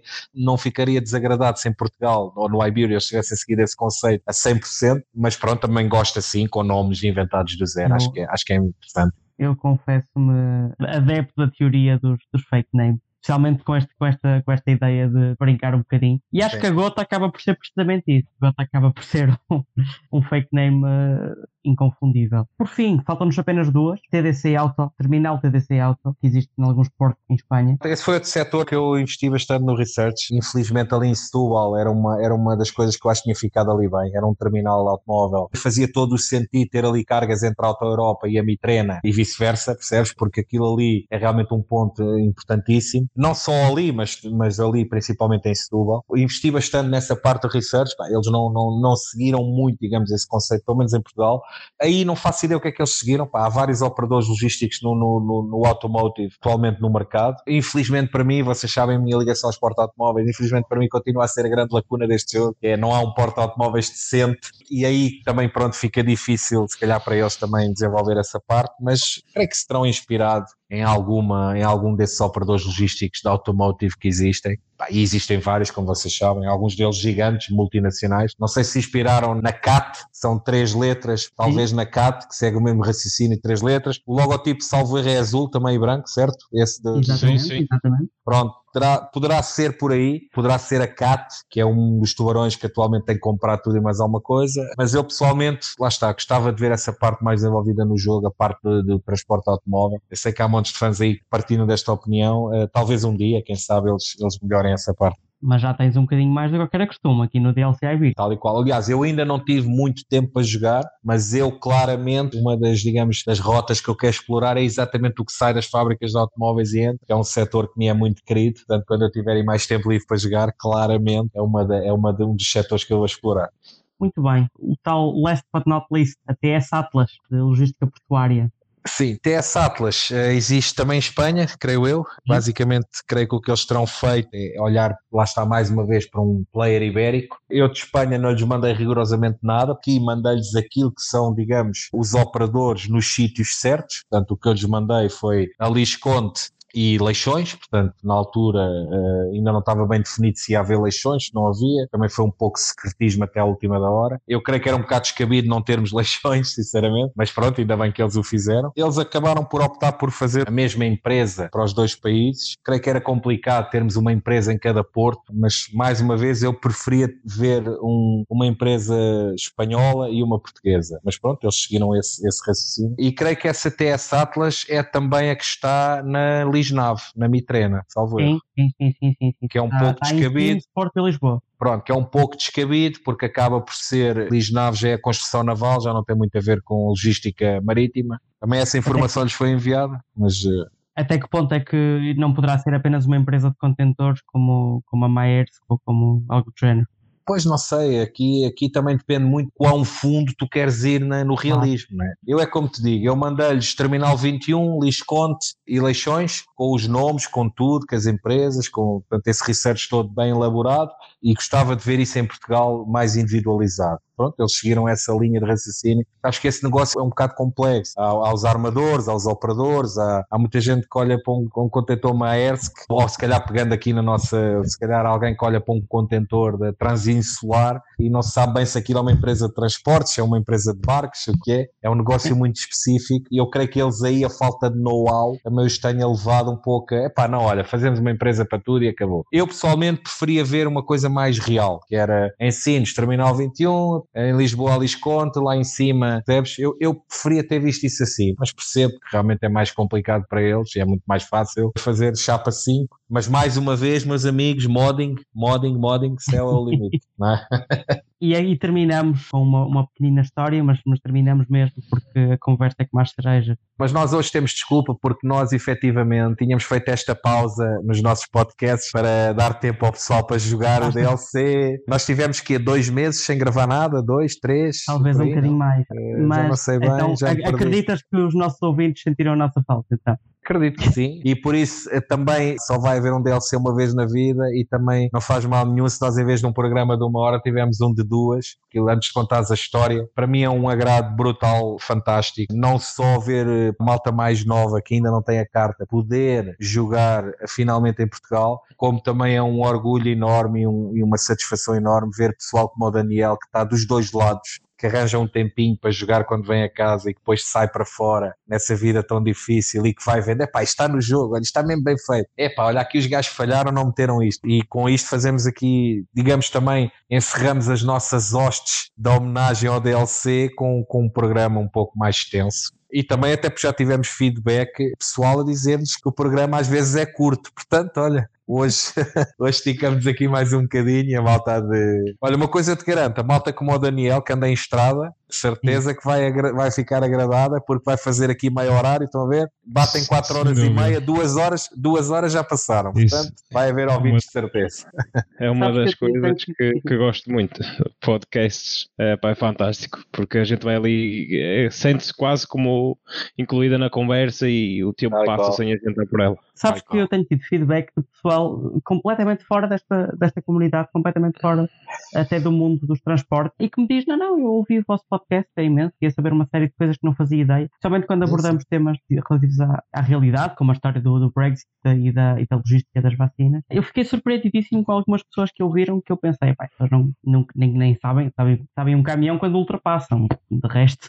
E um insight muito interessante é que 60% dos nossos ouvintes estão nos Estados Unidos. Ora, sendo um podcast em português, isto também dá muito que pensar. Isto às vezes nós não temos bem noção até onde é que as coisas vão, mas hoje em dia neste mundo global é assim que funciona, é? E portanto, um cumprimento para essa malta toda. E agora retomamos a nossa cadência normal de ter aqui estas tertúlias, né? Espero eu, e uhum. uns dias a falar de umas coisas, noutras semanas a falar de outras, tentando manter este equilíbrio que eu acho que foi uma das coisas que realmente conseguimos aqui interessantes, que é tanto falamos do virtual como do real. Hoje só do virtual, pronto, por razões óbvias, mas é, é, é sempre um gosto estar aqui a, a tertuliar com vocês e retomarmos aqui talvez aquela ideia que nós temos também de vez em quando trazer aqui alguns convidados. Acho que é um projeto interessantíssimo e cá estamos para, para dar seguimento. Aliás, é tanto um gosto que muito frequentemente nós chegamos às duas horas, duas horas e tal. Tal e qual. Tal de gravação. É isto, é isto mesmo. Espero mesmo que gostem de nos ouvir, porque é nós não tencionamos calar-nos no, no futuro próximo. E o nosso caro Bruno também, que passa tanto tempo na estrada e que também vai de certeza gostar de, de ouvir esta nossa tertúlia. Aproveito Exatamente. para deixar aqui a, a, um grande abraço, uma grande saudação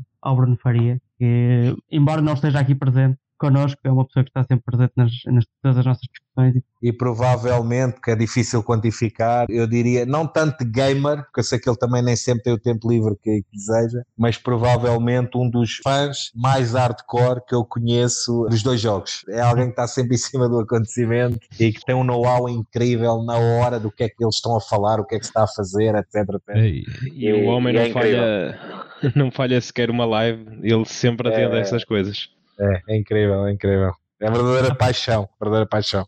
Muito bem, e agora terminamos com um detalhezinho muito giro do nosso DLC e que eu sei que deu bastante trabalho, não é, Pedro? As citações dos nossos autores no, no Porto Leixões. Sim, já nem me lembrava disso, para ser sincero. Como é, como é que eu ia deixar isso fora deste, fora deste tema? Só não, tem de ter, até porque foram uma, uma, uma pesquisa aturada, não é? Sim, sabes que foi uma daquelas coisas que nunca pensas que vai ser tão aprofundada, mas que depois te surpreendem os devs com a forma como querem fazer as coisas. E efetivamente, não só foi excelente terem feito o mural, que é um marco, um marco de leixões, não é? mas também terem feito questão de perceber o que é que podíamos pôr ali, feitando tudo o que são direitos de autor, etc. E portanto essa parte deu algum trabalho, confesso, porque foi preciso perceber o que é que lá estava, foi preciso contactar a Sociedade Portuguesa de Autores para perceber do que lá estava, o que é que era possível publicar, se era, se não era. Houve coisas que não foi possível, houve coisas que foram. Foi com bastante agrado que a pessoa responsável por isso quis incluir partes do Lusíadas e, portanto, sim, meus amigos, andei a ler Lusíadas e a Ode Marítima na pesquisa deste DLC foi bastante interessante, porque lá está, para muitos será apenas passar ali, ver ali umas poesias portuguesas. Para quem esteve behind the scenes, é muito mais do que isso, e foi com muito agrado que eu vi que eles quiseram incluir essa parte. Bem me recordo, eles até fizeram um, eu não sei se foi um post, se foi uma parte de um post onde eles valorizaram bastante a língua portuguesa e fizeram questão de, de incluir eh, tanto a língua portuguesa. Eu tenho ideia que algumas das primeiras screens do Porto incluíam precisamente esse Sim, sim, sim, sim, sim. E lá está, mais uma vez, eu podia ter-lhes dito: olha, o que lá está é daqui, pá, não, quisemos fazer as coisas como deve ser, quisemos ter a certeza que não íamos ter aqui constrangimentos do foro legal. Eu próprio aprendi bastante na parte de direito de autor, porque não fazia ideia de como é que as coisas, ou seja, estes documentos antigos, tipo Lusíadas, que é o chamado domínio público, eu próprio não fazia ideia como é que as coisas eram processadas, mas basicamente aquilo que tem interesse público a partir de determinada altura, a partir de determinado X anos, passa a ser do domínio público e não, ninguém pode cobrar direitos de autor, e portanto foi bastante interessante fazer essa parte da pesquisa. Foi das últimas coisas, confesso, já foi um pouco à queima-roupa, foi das últimas coisas que se fez em termos de pesquisa, mas foi bastante interessante e creio que qualquer pessoa, principalmente a pessoal da zona, e houve pessoal que todos os dias trabalham em eleições e que eu sei que jogam o jogo quando podem, caso do Marco Mundial, Pedro, amiga Man, salvo erro, pessoal que na altura começou logo a dizer, é pá, espetacular e tal, muito porreiro terem posto isto, terem posto aquilo, e no fundo é aquilo que nós já falámos aqui hoje, que é, são pormenores, é verdade, há muita gente, principalmente aqueles jogadores da arcade que nem sequer vão reparar naquilo, ou quem não conhece leixões, mas pá, reforçar estes dois pontos, que é o interesse deles em dar algum destaque à língua portuguesa e terem querido incluir inclusive coisas que não estão lá, como é o caso dos Lusíadas, e foi espetacular, sem dúvida. Deu trabalho, mas eh, foi espetacular. Portanto, meus amigos, quando passarem ali, parem o caminhão em segurança e metam a cabeça de fora e leiam o que lá está escrito, que é, é a língua portuguesa, é poesia portuguesa e os jogos não servem só para jogar, servem também para a gente valorizar aqui algumas coisas, digamos, mais fora do comum e quando passarem lá, espreitem, que é interessante. É, eu digo, foi uma das coisas que eu, uh, eu, eu tive uma fase da minha vida em que finalmente pude visitar Porto Leixões por dentro devido a trabalho e com alguma frequência e foi uma das coisas que, que a mim me chamou a atenção na altura e que, e que foi um prazer depois vê-la vê convertida no, no jogo que é precisamente essa, essa homenagem fantástica à cultura portuguesa que a escrita daquelas, daquelas frases eh, representa. Infelizmente não tivemos qualquer uh, ajuda da parte do Porto Leixões, o que é de lamentar. Também deixar aqui esse reparo, nós não somos putos a querer fazer um jogo de computador. Foi contactado o Porto Leixões pelos canais formais, explicar o projeto, apresentar o projeto, o que é que a gente precisava de saber para não se fazer as coisas lá está pela porta do cavalo, mas infelizmente até hoje ninguém respondeu e portanto tivemos que ir fazer de outra maneira, que é a parte mais difícil, que é tivemos que ir nós desbravar terreno, perceber o que é que lá está escrito, quem é, se podíamos usar, se não podíamos, que em jeito de reparo, estas empresas ainda olham para esta, algumas, algumas empresas ainda olham para estas coisas como lá está, ah, agora vamos estar aqui a responder a jogos de computador, etc mas efetivamente fica esse reparo que ninguém nos respondeu do Porto Leixões, mas pronto, fecha a coisa na mesma, é o que interessa. O que é giro é que tens uma empresa como a Porto Leixões que não nos dá credibilidade para nos responder a uma questão de lana caprina como a questão das, das, das citações, mas depois tens empresas de caminhões a apresentarem caminhões em pleno jogo, tens ah, empresas portuguesas como tivemos estas últimas semanas a partilharem screens do jogo, tens uma série ah, de coisas. Giríssimas que, que, felizmente vão mostrar que. É, essa é, é a eh, mudança de mentalidade, é isso mesmo é uma brincadeira, mas é uma brincadeira séria. E as nossas, as nossas centenas ou milhares de visualizações e as, nossas, as horas que os nossos ouvidos passam a ouvir as nossas tertúlias provam também isso. É uma brincadeira, mas Sim. tem o seu que é de muito sério. E estava-me aqui a lembrar agora, Miguel, um pormenor importante que alguns não saberão. Não se esqueçam que os sons que vocês ouvem são sons reais. O André veio a Portugal com os seus microfones e com os seus gravadores e aterrou na vedação de Leixões a gravar todo aquele som de fundo que há num porto, desde as gruas, desde os caminhões, desde metal a bater, tudo aquilo que vocês ouvem no jogo quando estão em Leixões, foi gravado em Leixões. E portanto, deixar aqui também esse pormenor que é super interessante. Lá está, o que se está a ouvir ali não é do outro lado qualquer, é dali. E a SS também desta vez neste DLC deu esse passo, mandou uma equipa, vieram gravar um monte de coisas a, a Espanha e Portugal, tudo no sentido de tornar a coisa mais real e mais, mais fidedigna. E é, um, é, um, é um, mais um pormenor delicioso, mais, um, ah, mais uma das coisinhas que incrementalmente vão fazendo o sentirmos em Portugal, que eu falava no início, e, que, e esta ideia que nos foi acompanhando durante este, este podcast. São estas coisinhas, são estes detalhezinhos que uma pessoa percebe que não, isto realmente envolveu trabalho, envolveu pesquisa. Isto, isto é, como, é como lá está. E com as devidas uh, distâncias, com as devidas dificuldades, eu acho que isso foi conseguido. Chega-nos ao, ao fim, penso eu. Uh, não sei se algum de vocês quer acrescentar alguma coisa. Não, pá, penso que está tudo dito. Não sei se o Daniel quer dizer mais alguma coisa. Quer dizer, está tudo dito.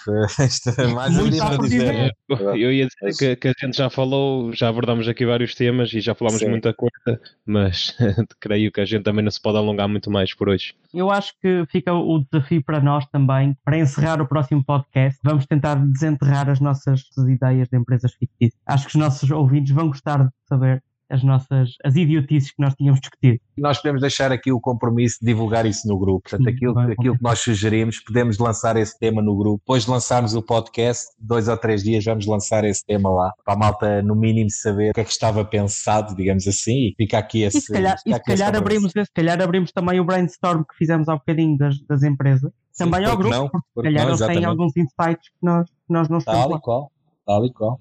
Muito bem. Uh, meus caros, mais uma vez, companheiros de painel, foi um grande, grande prazer estar aqui convosco. Caros ouvintes, foi um grande, grande prazer contar com o vosso tempo e com a vossa atenção nestas duas horinhas de podcast. Agradeço-vos sempre o apoio, a presença, o incentivo. Sem dúvida, encontramos-nos em breve. Grande, grande abraço a todos, uma grande saudação. Fiquem seguros, fiquem bem e até breve.